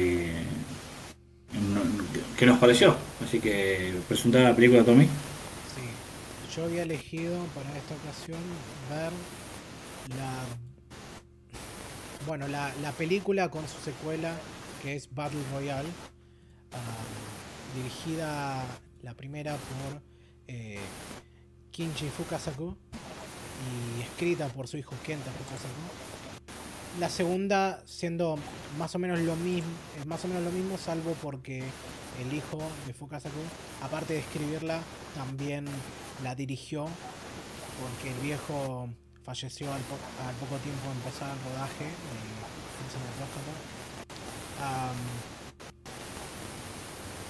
yo ¿Cómo lo pongo? ¿Cómo arranco? No, mejor primero termino de presentar la película. Es, es bastante interesante Battle Royale. Ya desde el lugar de que el nombre mismo hoy ya es sinónimo de un subgénero. Eh, no solo de los videojuegos, que es lo que más asociaríamos con, como es, no sé, o Fortnite o algún otro que ahora me estoy olvidando el nombre. Pero también por esto, porque ha, sido una película que se ha arraigado mucho en la cultura popular de los últimos 20 años, con éxito de taquilla en Japón, a pesar de todas las de todas las restricciones y problemas que tuvieron de censura, tanto dentro como fuera del país. o sea, fue un fenómeno, según he leído en algunos lugares, que, algunos han comparado con lo que fue la naranja mecánica en Gran Bretaña, Ah, tuvo una circulación internacional fuerte, a pesar también de vuelta de, la censura y todos los problemas que se encontraron para poder distribuirla. Ah, Tarantino la eligió en su momento como su película favorita desde que él empezó a hacer películas y que la considera también una de sus favoritas en general también la, ha mencionado como una película que quisiera haber podido dirigir él eh, a ese nivel. Y a mí me llegó hace varios años porque, por supuesto, por un lado tiene, por un lado hay que aclarar que también está basada en una novela, pero lo cierto es que tienen nada más que un año de diferencia, así que prácticamente se han hecho al mismo tiempo. Y lo cierto es que la película es la que ha trascendido a gran escala. Las comparaciones las comparaciones con los Juegos del Hambre fue lo que me llevó a, a enterarme al respecto justamente cuando salieron esas películas porque por un lado fue primero contra los libros y después por supuesto con las películas y quería saber qué onda, justamente, las vi en ese momento y lo cierto es que no la entendí. O sea, no la no la veía por ningún lado porque me parecía que no tenía sentido, porque me parecía, digamos, ridícula, estúpida, eh, muy camp, muy cursi para mi gusto, a pesar de que no, no conocía ninguno de esos términos en ese momento. Y simplemente no le, no le encontraba la vuelta porque cuando lo pensás con cuidado la trama no tiene ningún sentido.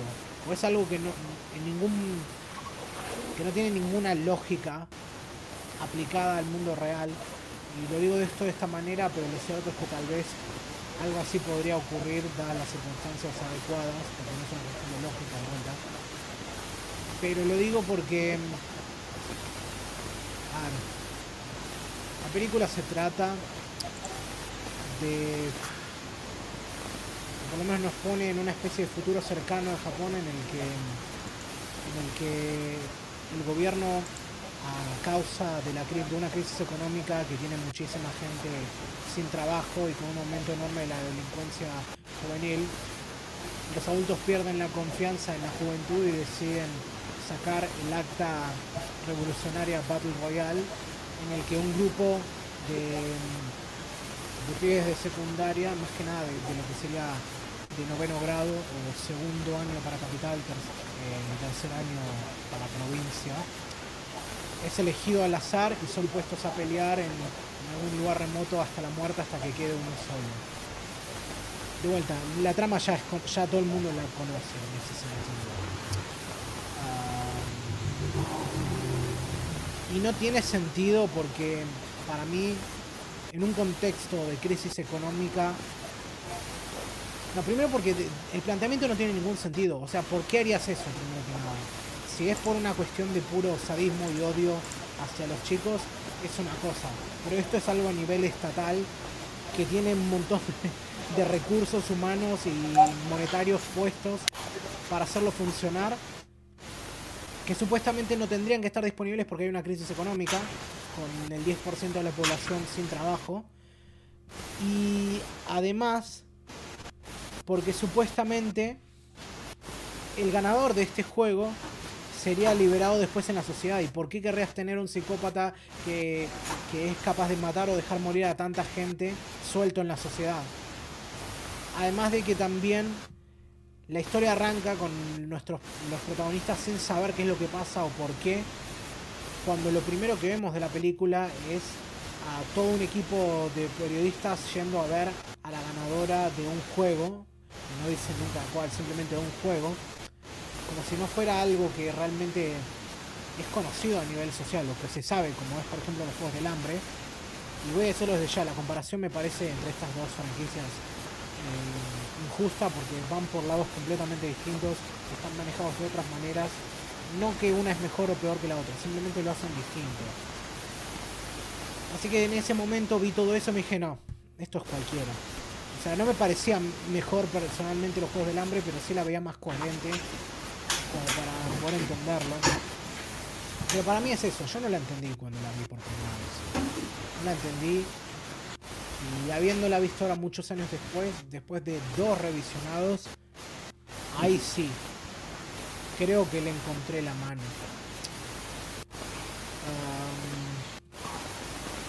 no, tengo, creo, ningún detalle. Ah, sí, tengo unos detalles interesantes que quería agregar también para contextualizar un poco. Kinchi Fukasaku, yo no lo conocía hasta que empecé a investigar sobre esto, pero por lo que veo es un director de, la nueva ola japonesa bastante importante. Ah, esta es su película más conocida en términos generales, además de Tora Tora Tora. Pero por lo que veo es alguien que trabajó mucho dirigiendo varias películas sobre yakuza muy conocidas y también es muy celebrado justamente por tener por haber tenido un estilo muy muy crudo y muy tirado hacia cierto realismo o de construcción así de las narrativas criminales un poco justamente poniendo poniendo, la, poniendo ciertas cosas en perspectiva, sobre todo en la cuestión de los jacuzzi y todo eso. Y aparte, siendo alguien que mm, vivió su primera adolescencia durante la Segunda Guerra Mundial, hay mucho de esa experiencia marcado en cuál es la narrativa central de Battle Royale, porque todo lo que dije antes de cómo este futuro eh, no tiene sentido, toda esta situación no tiene sentido, vuelta viene a colación de qué es lo que creo que estaba tratando de, de contar con esta película. Porque mm, había encontrado una anécdota que contaba en una entrevista sobre cómo durante el final de la guerra, cuando las fuerzas aliadas, o Estados Unidos más específicamente, ya estaba ocupando, invadiendo Japón, a él junto a otros chicos les tocaba tener que juntar eh, los cuerpos de las redadas aéreas que tiroteaban justamente contra la población civil. Y era algo que ocurría de manera regular, por lo que terminaba el tiroteo por lo que, tenían que ir a correr a, sacar los cuerpos, pero en medio de, la limpieza podía venir otro tiroteo, por lo que tendrían que esconderse entre medio de los cadáveres. Y era una situación tan extrema y tan, digamos, tan traumante, traumatizante, sobre todo para, para chicos, tan chicos específicamente, que lo que lo marcaba, lo que le marcaba la situación era que cualquier diferencia, cualquier problema, cualquier cosa que pudieran tener entre ellos desaparecía en ese momento por el simple hecho de decir estamos demasiado ocupados tratando de no morir. Y, justamente cuando vi que el tagline de esta película era podrías matar a tu mejor amigo, además de también uno de los puntos clave de la historia, un personaje saca a colación. Ahí es cuando me, me cayó la ficha y creo que entendí de qué se trataba realmente esto. Pero bueno, creo que ahí más o menos introduje como pude película, así que cuéntenme ustedes qué historial tienen con, con la franquicia, si se quiere. Bueno, eh, Euge, de decirnos qué te pareció. Mira, te cuento, nunca la había visto. La primera vez que la vi por, mm, por, por indicación tuya y la sugerencia tuya la semana anterior. Eh, ni bien la vi dije, uy, esto yo ya lo vi en algún lado. Entró la comparación, que ya sabemos, que es la que mencionaste de los Juegos del Hambre. Y que tenés totalmente razón en decir, son totalmente distintas, van por distintos, por distintos caminos las dos películas. Pero sin embargo, bueno, no pude dejar de, eh, de comparar, de comparar todo el tema de los juegos y el tema de, de, de con la franquicia de los Juegos del Hambre. Eh, me llamó mucho la atención la presencia de Takeshi Kitano, Ah, sí, sí. que no, no lo tenía en esta película, y en la actriz que eh, ahora, no- ahora se me fue el Sí, nombre, eh, sale se llama Chiaki Kuriyama, Kuriyama, sí, Chiaki que Kuriyama, que- es la es Gogo Yubari de Kill Bill. sí. Que ahí, ahora que mencionaste a, a Tarantino, digo, bueno, se ve que Tarantino o la vio ahí, la, no sé si, la, si habrá sido esa la oportunidad por la cual después la, la metió en Kill Bill, no lo sé. Probablemente.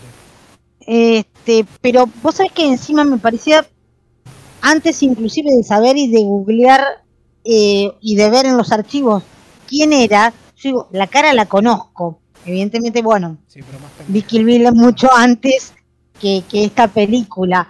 Y, y por ahí tenés algún otro rostro que me, me resultan familiares. Yo digo, Sí, de acá. no es que todos se parezcan, pero me resultan familiares. Yo a esta gente la vi en otra parte. No, sí, de acá Entonces- se, ah, se armaron algunas carreras. El protagonista. Eh, está- te digo que sí, ¿eh? Sí, el protagonista que, que es el que hace el personaje Nanahara, eh, Tatsuya Fujiwara, am, ha hecho mucho después, pero creo que lo más conocido de él, aparte de esta película, es que ha hecho de Light en las adaptaciones de Death Note y ha hecho trabajo también de Claro. actor de voz en general, pero y después, bueno, Kitano, lo curioso también de este personaje es que fuera de Japón la mayoría de la gente lo conoce como, digamos, el director este de cinearte, que también actúa. Exactamente, sí. Pero Así es. dentro de Japón es más conocido porque el tipo eh, arrancó su carrera como comediante. Y como comediante Mansai, aparte. Claro. O sea, mm, algo completa. Bueno, no tan alejado en realidad de las cosas que él hace, pero mucho de su humor, siento que, o por lo menos mucho de su actuación y su humor más reciente está muy marcado por hacer la cosa más sardónica. eh, pero Sí. pero este tipo era, era un payaso en su tiempo y hacía prácticamente de payaso. Y es Claro. muy gracioso ese contraste para mí. Aparte de que, de que su personaje de por sí solo se llama Kitano. Sí. Kitano y, y es bastante enigmático. O por lo menos creo que debe ser el personaje más enigmático de la, de la película. de la película seguramente. Pero te digo, me llamó gratamente la atención de verlo, porque yo lo, lo conoces en otro, en otro ámbito, con otro tipo de películas y no con esta. Y mm, eh, otra cosa que tal vez no tengo tan acostumbrado el ojo, la cantidad de muertes que hay en la primera... es impresionante, no las contabilicé. Y las clases de muertes, es todo, yo digo, Son como unas 40 y es todo un arte, claro, es todo un arte mostrar las, de- las diversas maneras de morir. Eh, eso me impresionó mucho, me, no, no para mal, quiero decir, eh, me parece todo un arte el hecho de mostrar y de la manera en que lo muestra las distintas maneras de matarse y- o de matar a otros. Em, y creo que eh, me pasa que por ahí lograbas empatía con, con algún personaje y después de golpe ese personaje estaba matando a otro y decís, uy, nada tan alejado a mí como eso. Igualmente, no sé lo que yo haría en, tal vez sí sobreviviría por el tema del espíritu de supervivencia, pero no, no me veo en un extremo así. Em, eh, después hay muchos rostros que me quedaron, que por ahí no retuve los personajes, pero eh, hay unos planos de, cara de, algunos chicos, sobre todo de los nenes más chicos, que son realmente bellísimos. Y si no fuese porque estaba rodeado de muerte, bien la película podrían ser planos de otra película tranquilamente. Me gustó mucho la fotografía y lo que sí te digo me impresionó y lo vuelvo a decir es eh, la cantidad de muertes. Em, em, me pareció increíble y eh, ¿qué más puedo decir que, ya no hayas dicho? Creo que nada más, eh, me gustó más la primera que la que la continuación.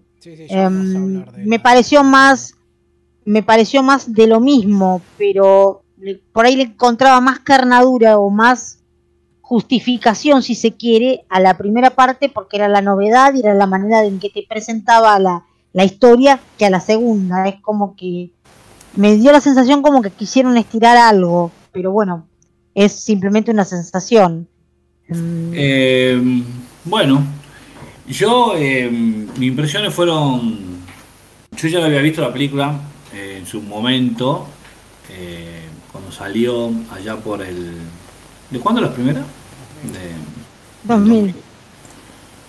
Sí, era una época donde buscábamos, buscaba particularmente ese tipo de películas eh, de acción, no sé si, no, no, no era de acción, buscaba ese tipo de películas, estaba eh, conociendo, descubriendo el cine asiático junto a a no sé, Ichi the Killer o ponerle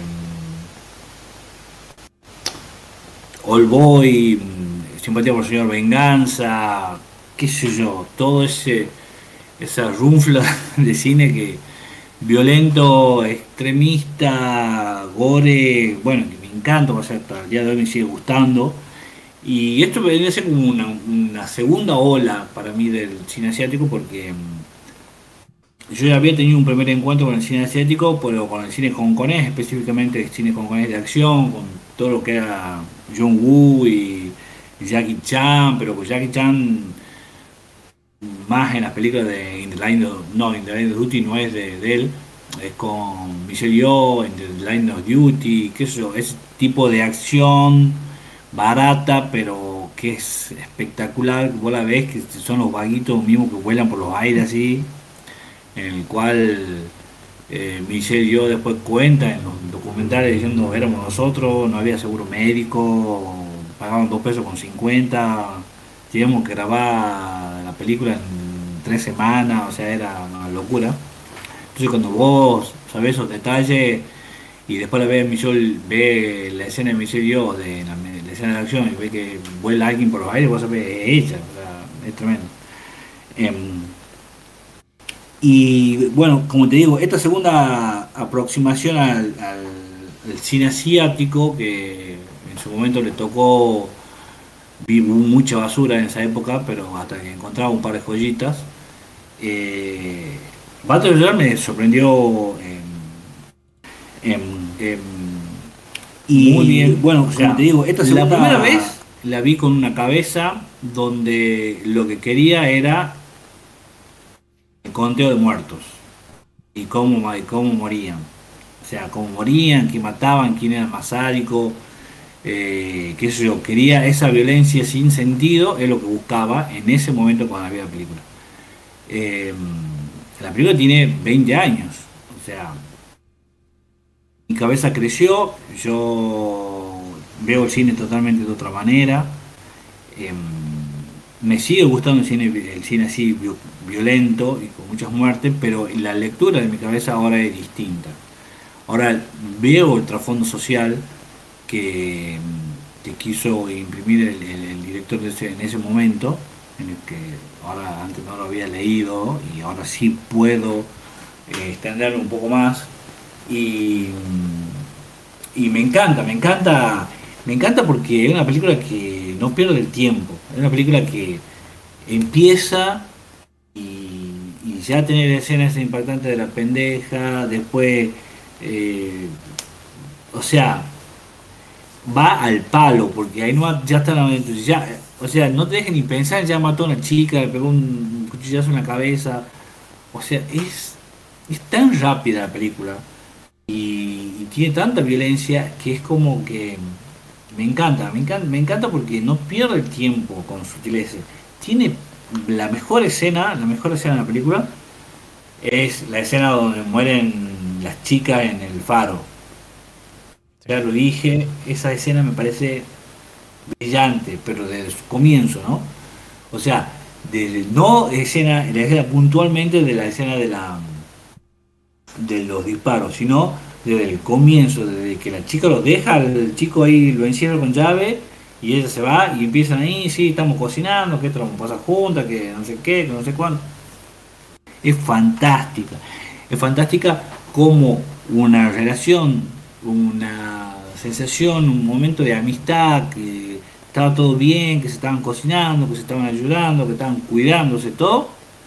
En un segundo, la histeria, la histeria masiva, lleva a esto. O sea, es una locura, una locura. Y aparte después tiene el desenlace ese absolutamente apocalíptico, así, nada, muy, muy, muy, muy, muy, muy bueno. Eh, la otra que me llevo es la muerte de uno de los alumnos, que ya lo dije.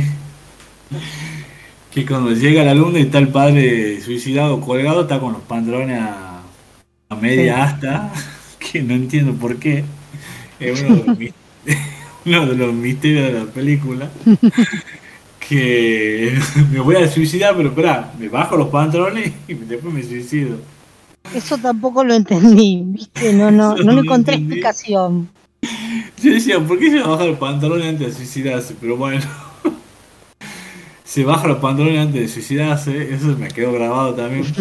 eh, para que no se le notara tanto la erección, porque es algo que aparentemente le pasa le, pasa a los cuerpos Pero no, pero ya está muerto, ya qué vergüenza puede tener. Es algo que aparentemente les pasa a, los cuerpos así cuando, cuando, cuando, las personas son ejecutadas de esa manera.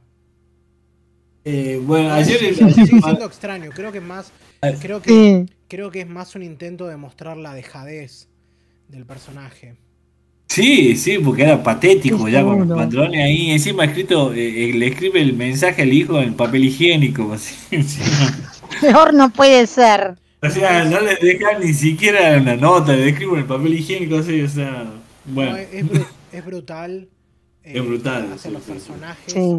Porque todo el tiempo está pintando justamente este mundo completamente desesperanzado en el que en el que no, se, no pueden tenerse ni siquiera entre ellos mismos, porque justamente al momento en que la situación cambia, ah, ya no, no un amigo se puede volver enemigo al instante. Y bueno, el, protagonista, eh, Nanahara, directamente lo dice. Mi vieja me abandonó cuando era chico y mi viejo se suicidó cuando entré a séptimo grado. Y, y después todo lo demás que te plantea, el hecho de que, eh, bueno, cuando están, cuando, cuando están ahí jugando al básquet y dice que sin importar qué tan malas se pusiesen las cosas, aún así encontramos maneras de entretenernos. pero de vuelta, todo es hostil contra ellos ya desde el principio. cuando llegan ahí a, a la isla y Kitano los está instruyendo y cómo ves que también ese ataque que, su personaje recibe al principio cuando le meten ese fracaso en la nalga viene de parte de ese pibe al que él técnicamente ya estaba abusando psicológicamente y era una lucha justamente mental entre ellos, porque le decía que era un sí. para nada y que no llegaría nunca a nada. Y bueno, lo, lo, burla ahí con eso de, ah, claro, no vas al colegio, pero cuando se trata del viaje escolar ahí sí venís, ¿no? Y cosas así. Claro. Eh, yo creo que también tiene el tema del mensaje de que la el, el, eterno mensaje que ya hablábamos recién antes en el programa, el eterno mensaje de que la juventud no sirve, que los viejos son eran buenísimos. Eh, eh, bueno, si vos me decís que, en la película que hay desocupación, que hay problemas económicos, que hay cosas, bueno, pero sí, el, el país lo están gobernando personas adultas, no están gobernando adolescentes. ¿Entendés? Entonces, aparte, muy bien, no deben estar haciendo las cosas si estamos en este problema, ¿entendés? Entonces, no me eché la culpa a mí, que no, o sea, ponele que sea vago, ponele que sea un vago, pero vos tampoco no has hecho nada bien, o sea, tenés guerra, pobreza, eh, maltrato, asesinato, femicidio, o sea, no sé, pandemia, todo, o sea, no están haciendo bien las cosas, o sea, no me deja, no me diga que la, juventud está perdida si ustedes no han hecho, o sea, tampoco no, es un desastre que han hecho ellos. Entonces, eh, está muy bueno, está muy bueno, eh, pero yo creo que una de las mejores cosas que tiene la película es esa, es esa se impronta, por poder decirle, de, que la juventud es un desastre, de que, de que lo, sea, los mayores tienen, razón y, todo eso.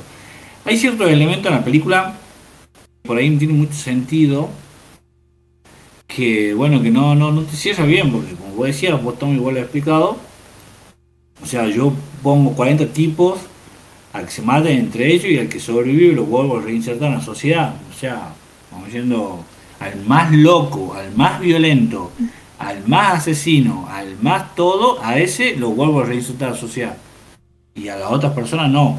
Yo creo que también la isla, con cada uno de los, con cada uno de los adolescentes, tenía una representatividad en la sociedad. Eran, para mí era que cada joven o cada grupo de jóvenes, porque estaban divididos, algunos estaban solos, otros estaban en grupo, todo, yo creo que eso también tiene una representatividad en nuestra sociedad, donde como nosotros ahora eh, estamos en una, como decía un filósofo, no me acuerdo en este momento, que decía, nosotros ahí o sea, nosotros lo que estamos haciendo es sobrevivir, no vivir. Porque se sobrevive a esto, o sea, que es una calamidad, es una locura. Y no porque estamos en una cuestión de pandemia que estamos sobreviviendo. O sea, es porque el día a día es una vorágine que nos lleva puesto y, nada. O sea, trabajar, trabajar, gastar, trabajar, gastar, trabajar, trabajar, trabajar, trabajar, gastar, gastar, o sea, pagás, pagás, pagás, pagás, no te alcanza, pagás, no te alcanza, pagás, no te O sea, no te va a alcanzar toda tu vida para pagar las cosas, ¿entendés? Eh, y estamos metidos en un, en una espiral, por, por decir la película como habló recién, que es interminable y me hace acordar mucho a, a la película eh, a la película de Last Frontier, eh, la que grabó en Estados Unidos, las dos que grabó en Estados Unidos, eh, con Nicole, con Nicole Kidman y Dogville y Dogville y, la otra... claro, eh, esa con, con Bill Howard Dallas. Que ahí cuando, llega a la plantación y, de, y en la plantación el jefe de los de, dice, pero si ya no hay, dice, ya son libres todos, ¿por qué están acá todavía esclavizados? Ha dicho porque eh, el libre era, era peor. Era peor, dice, porque nosotros estábamos acá, en el sur éramos esclavos y cuando el norte nos ha liberado, no tenían trabajado en las plantaciones por un sueldo que no alcanzaba ni para, ni para comer.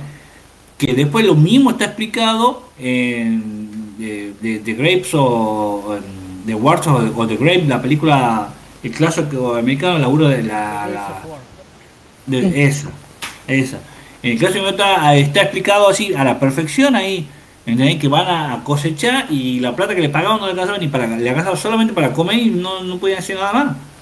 O sea, es como un, sistema que estamos metidos, bueno, yo creo que eso está extrapolado a la película y cada uno de los chicos, o sea, no es literal la película, o sea, cada uno de los chicos, cada uno de los grupos que tienen ahí, eh, era una representación de parte de la sociedad y cómo queríamos cómo estamos enfrentando ahora nosotros en este momento para sobrevivir.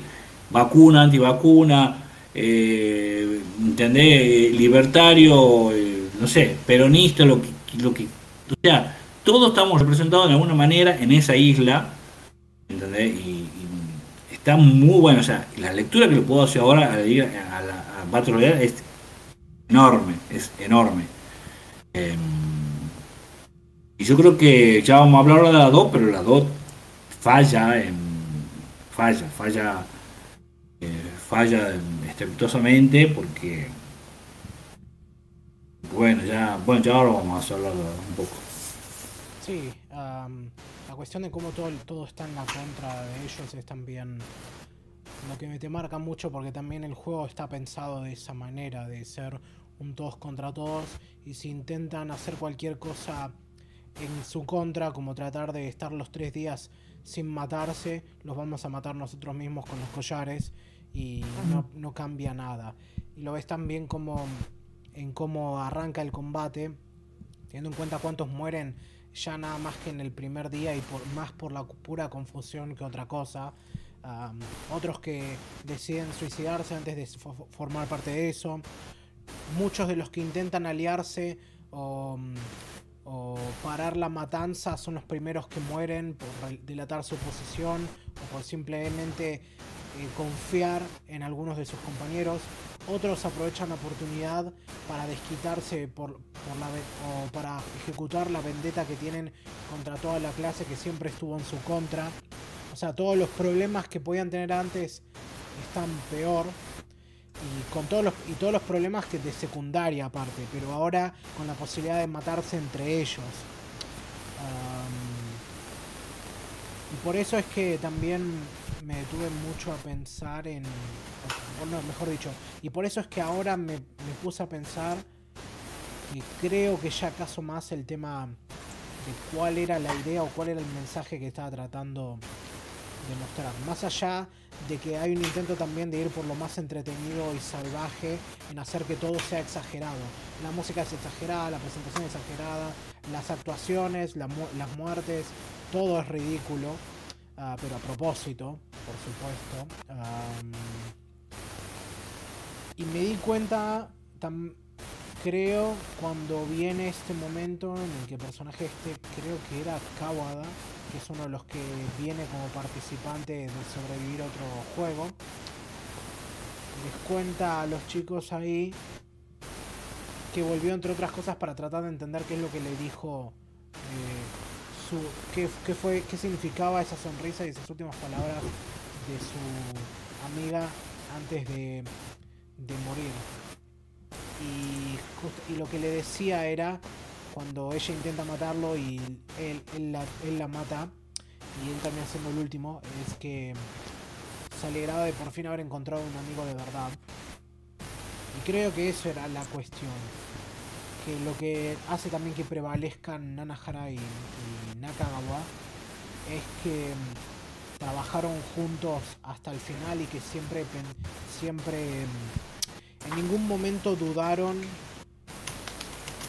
de depender uno del otro para tratar de salir de esa y de también confiar en, sus compañeros para hacerlo.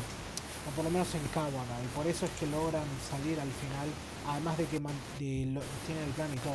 Creo que la idea era esa, de demostrar cómo en las circunstancias más extremas aún así se puede seguir adelante y cómo también son esas circunstancias lo que te hacen ver cuáles son las verdaderas relaciones que perduran o las que tendrías que o las que valen la pena en algún punto.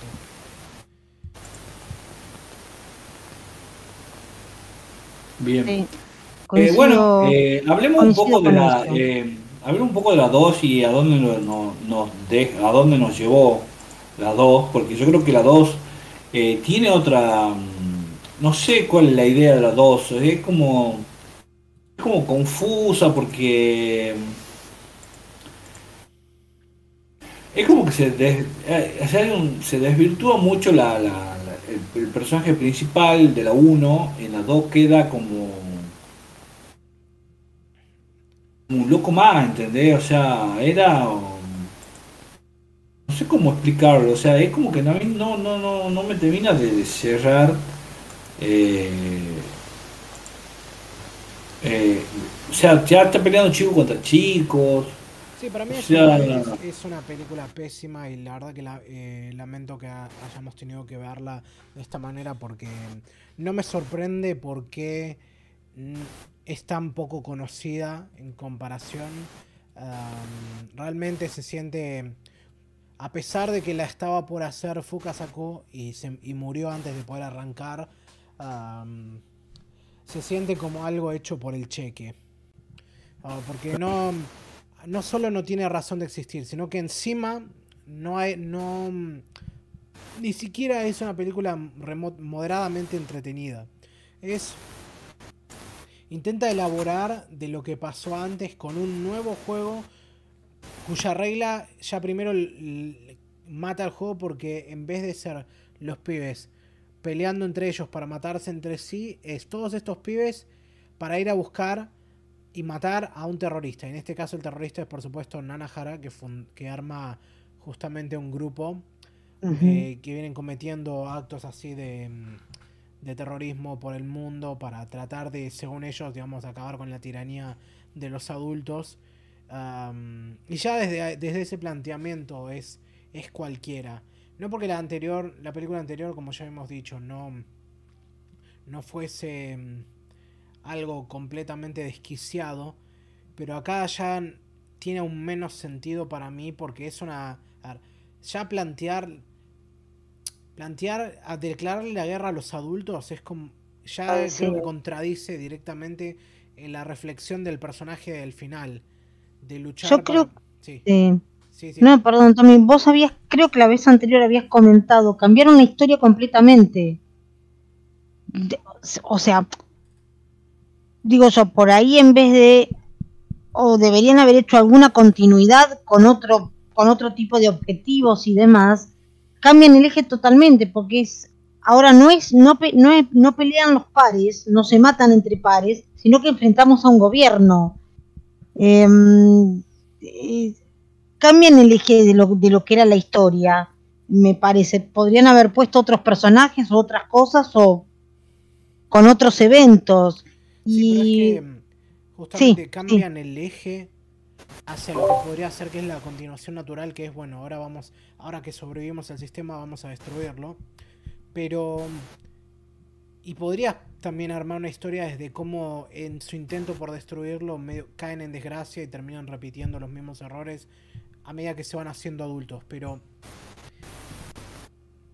no, no, funciona para nada, sobre todo por cómo está planteado después, porque ahora justamente el grupo de Battle Royale, en vez de pelear contra ellos, tienen que ir, los ponen ahí para que vayan a capturar y matar a Nanahara y compañía, cosa que no tiene ningún sentido por el simple hecho de que de dónde sacan ahora que van a agarrar a este grupo de pibes de secundaria sin ningún tipo de entrenamiento militar ni nada para que vayan y maten a este tipo, para quedarme en todo este para quedarme en todo este escuadrón en vez de mandar a, profesionales para que lo hagan.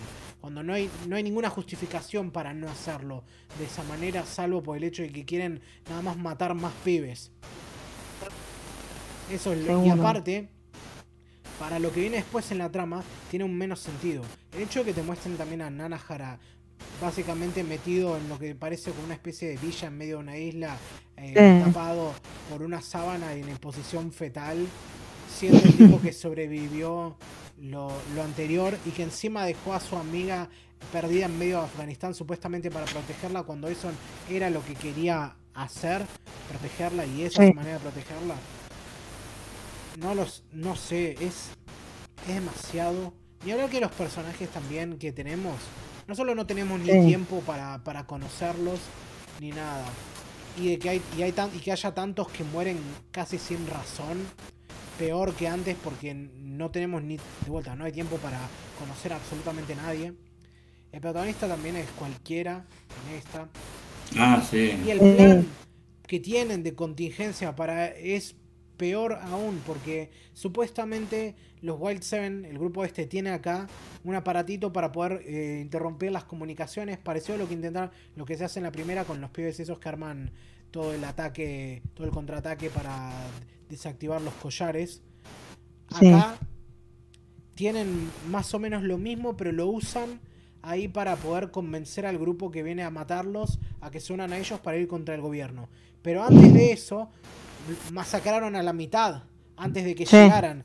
Y uno pensaba, si ellos ya sabían que estos pibes. Ahora, si ellos ya sabían que estos pibes iban a venir por ellos, ¿por qué no tratar de fingir que los iban a matar? O sea, tirando, no sé, para cualquier lado, o haciéndolo parecer como que están yendo a defenderse, para después convencerlos y tener a más de su lado, que era el plan supuestamente que tenían en general de este grupo terrorista, que es liberar a, a los niños de la tiranía de los adultos.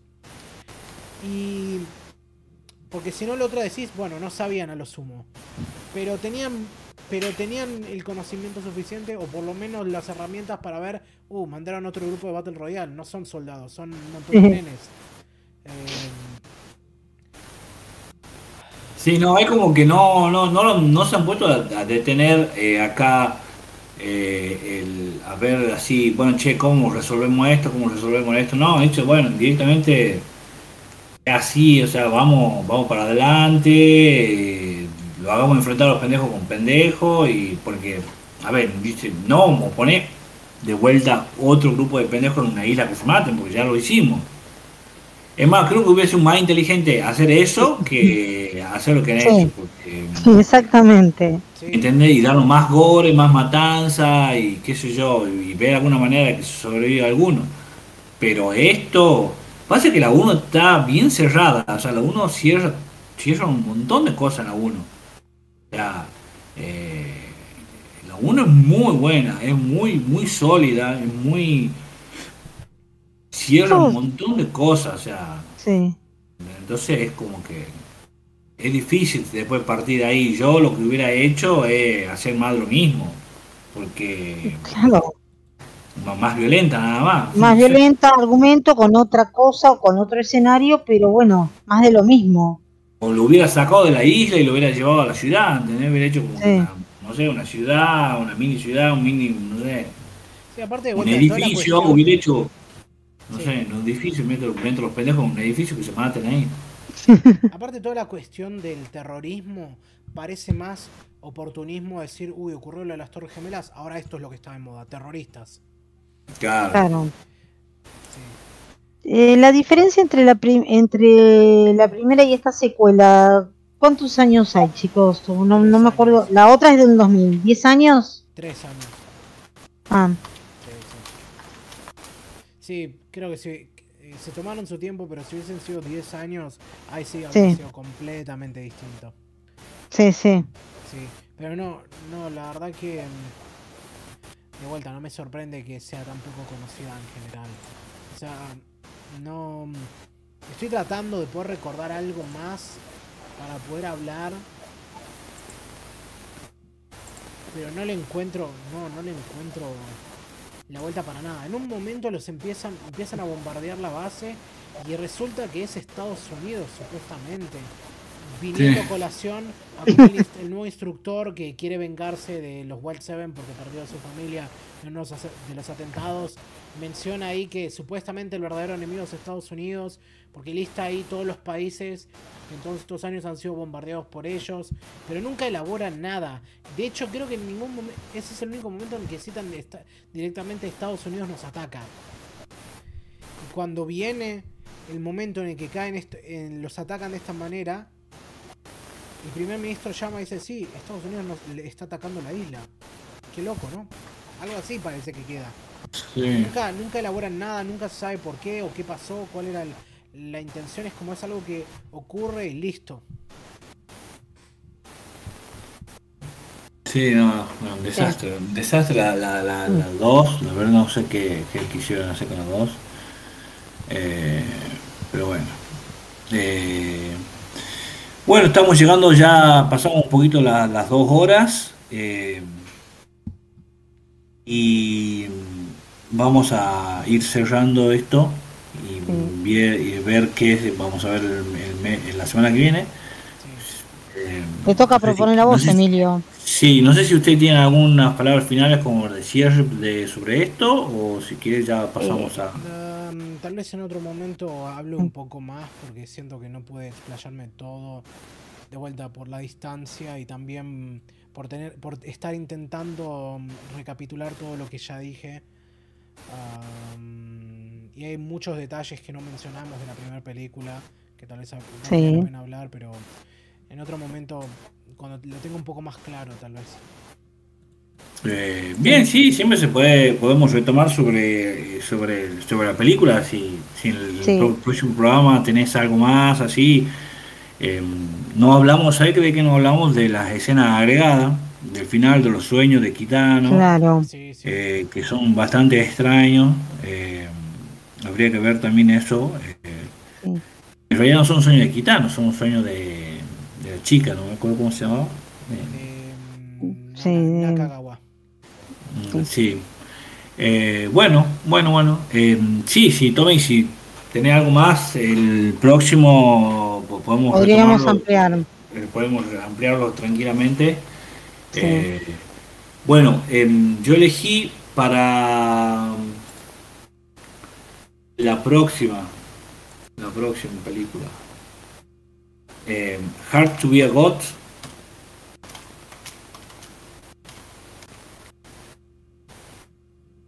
Eh, es una película rusa del año 2013 de Aleski German, creo que se dice así, Alexei. perdón por la pronunciación. Sí,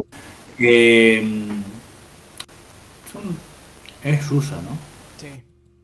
sí, habías dicho No que sé por qué un amigo mío, le comenté a un amigo mío, me ha dicho que era alemán, no sé qué, pero no, es rusa. Es rusa, eh, es una adaptación de una novela. eh, el director tardó 13 años en hacerla la película y murió antes del estreno.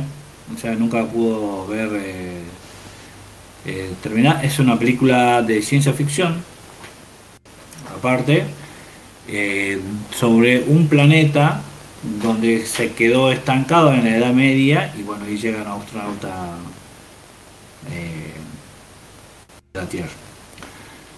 Eh. Así que mm, es una película dura con tiempo, chicos, dura tres horas la película, cuando la vean. sí, sí. Así que bueno. Está en este- YouTube, sí. YouTube, así que eh, esa va a ser la película, la tarea para el próximo encuentro, que va a ser en Sí. siete días. Va a ser en siete días porque el martes que viene ya Así estamos es. de vuelta acá con ustedes. Eh, Bueno, bueno, eso fue todo por esta, en esta tertulia eh, cinematográfica. Como siempre les digo, muchas gracias por, como siempre, Euge y Tommy por gracias a ustedes, y- chicos. Y Un poder placer. charlar sobre lo que más nos gusta, que es el cine y series. Exacto. Bien. nos Bueno, vemos. nos estamos viendo en una semana, chicos. Chao, chao. Suerte, chao.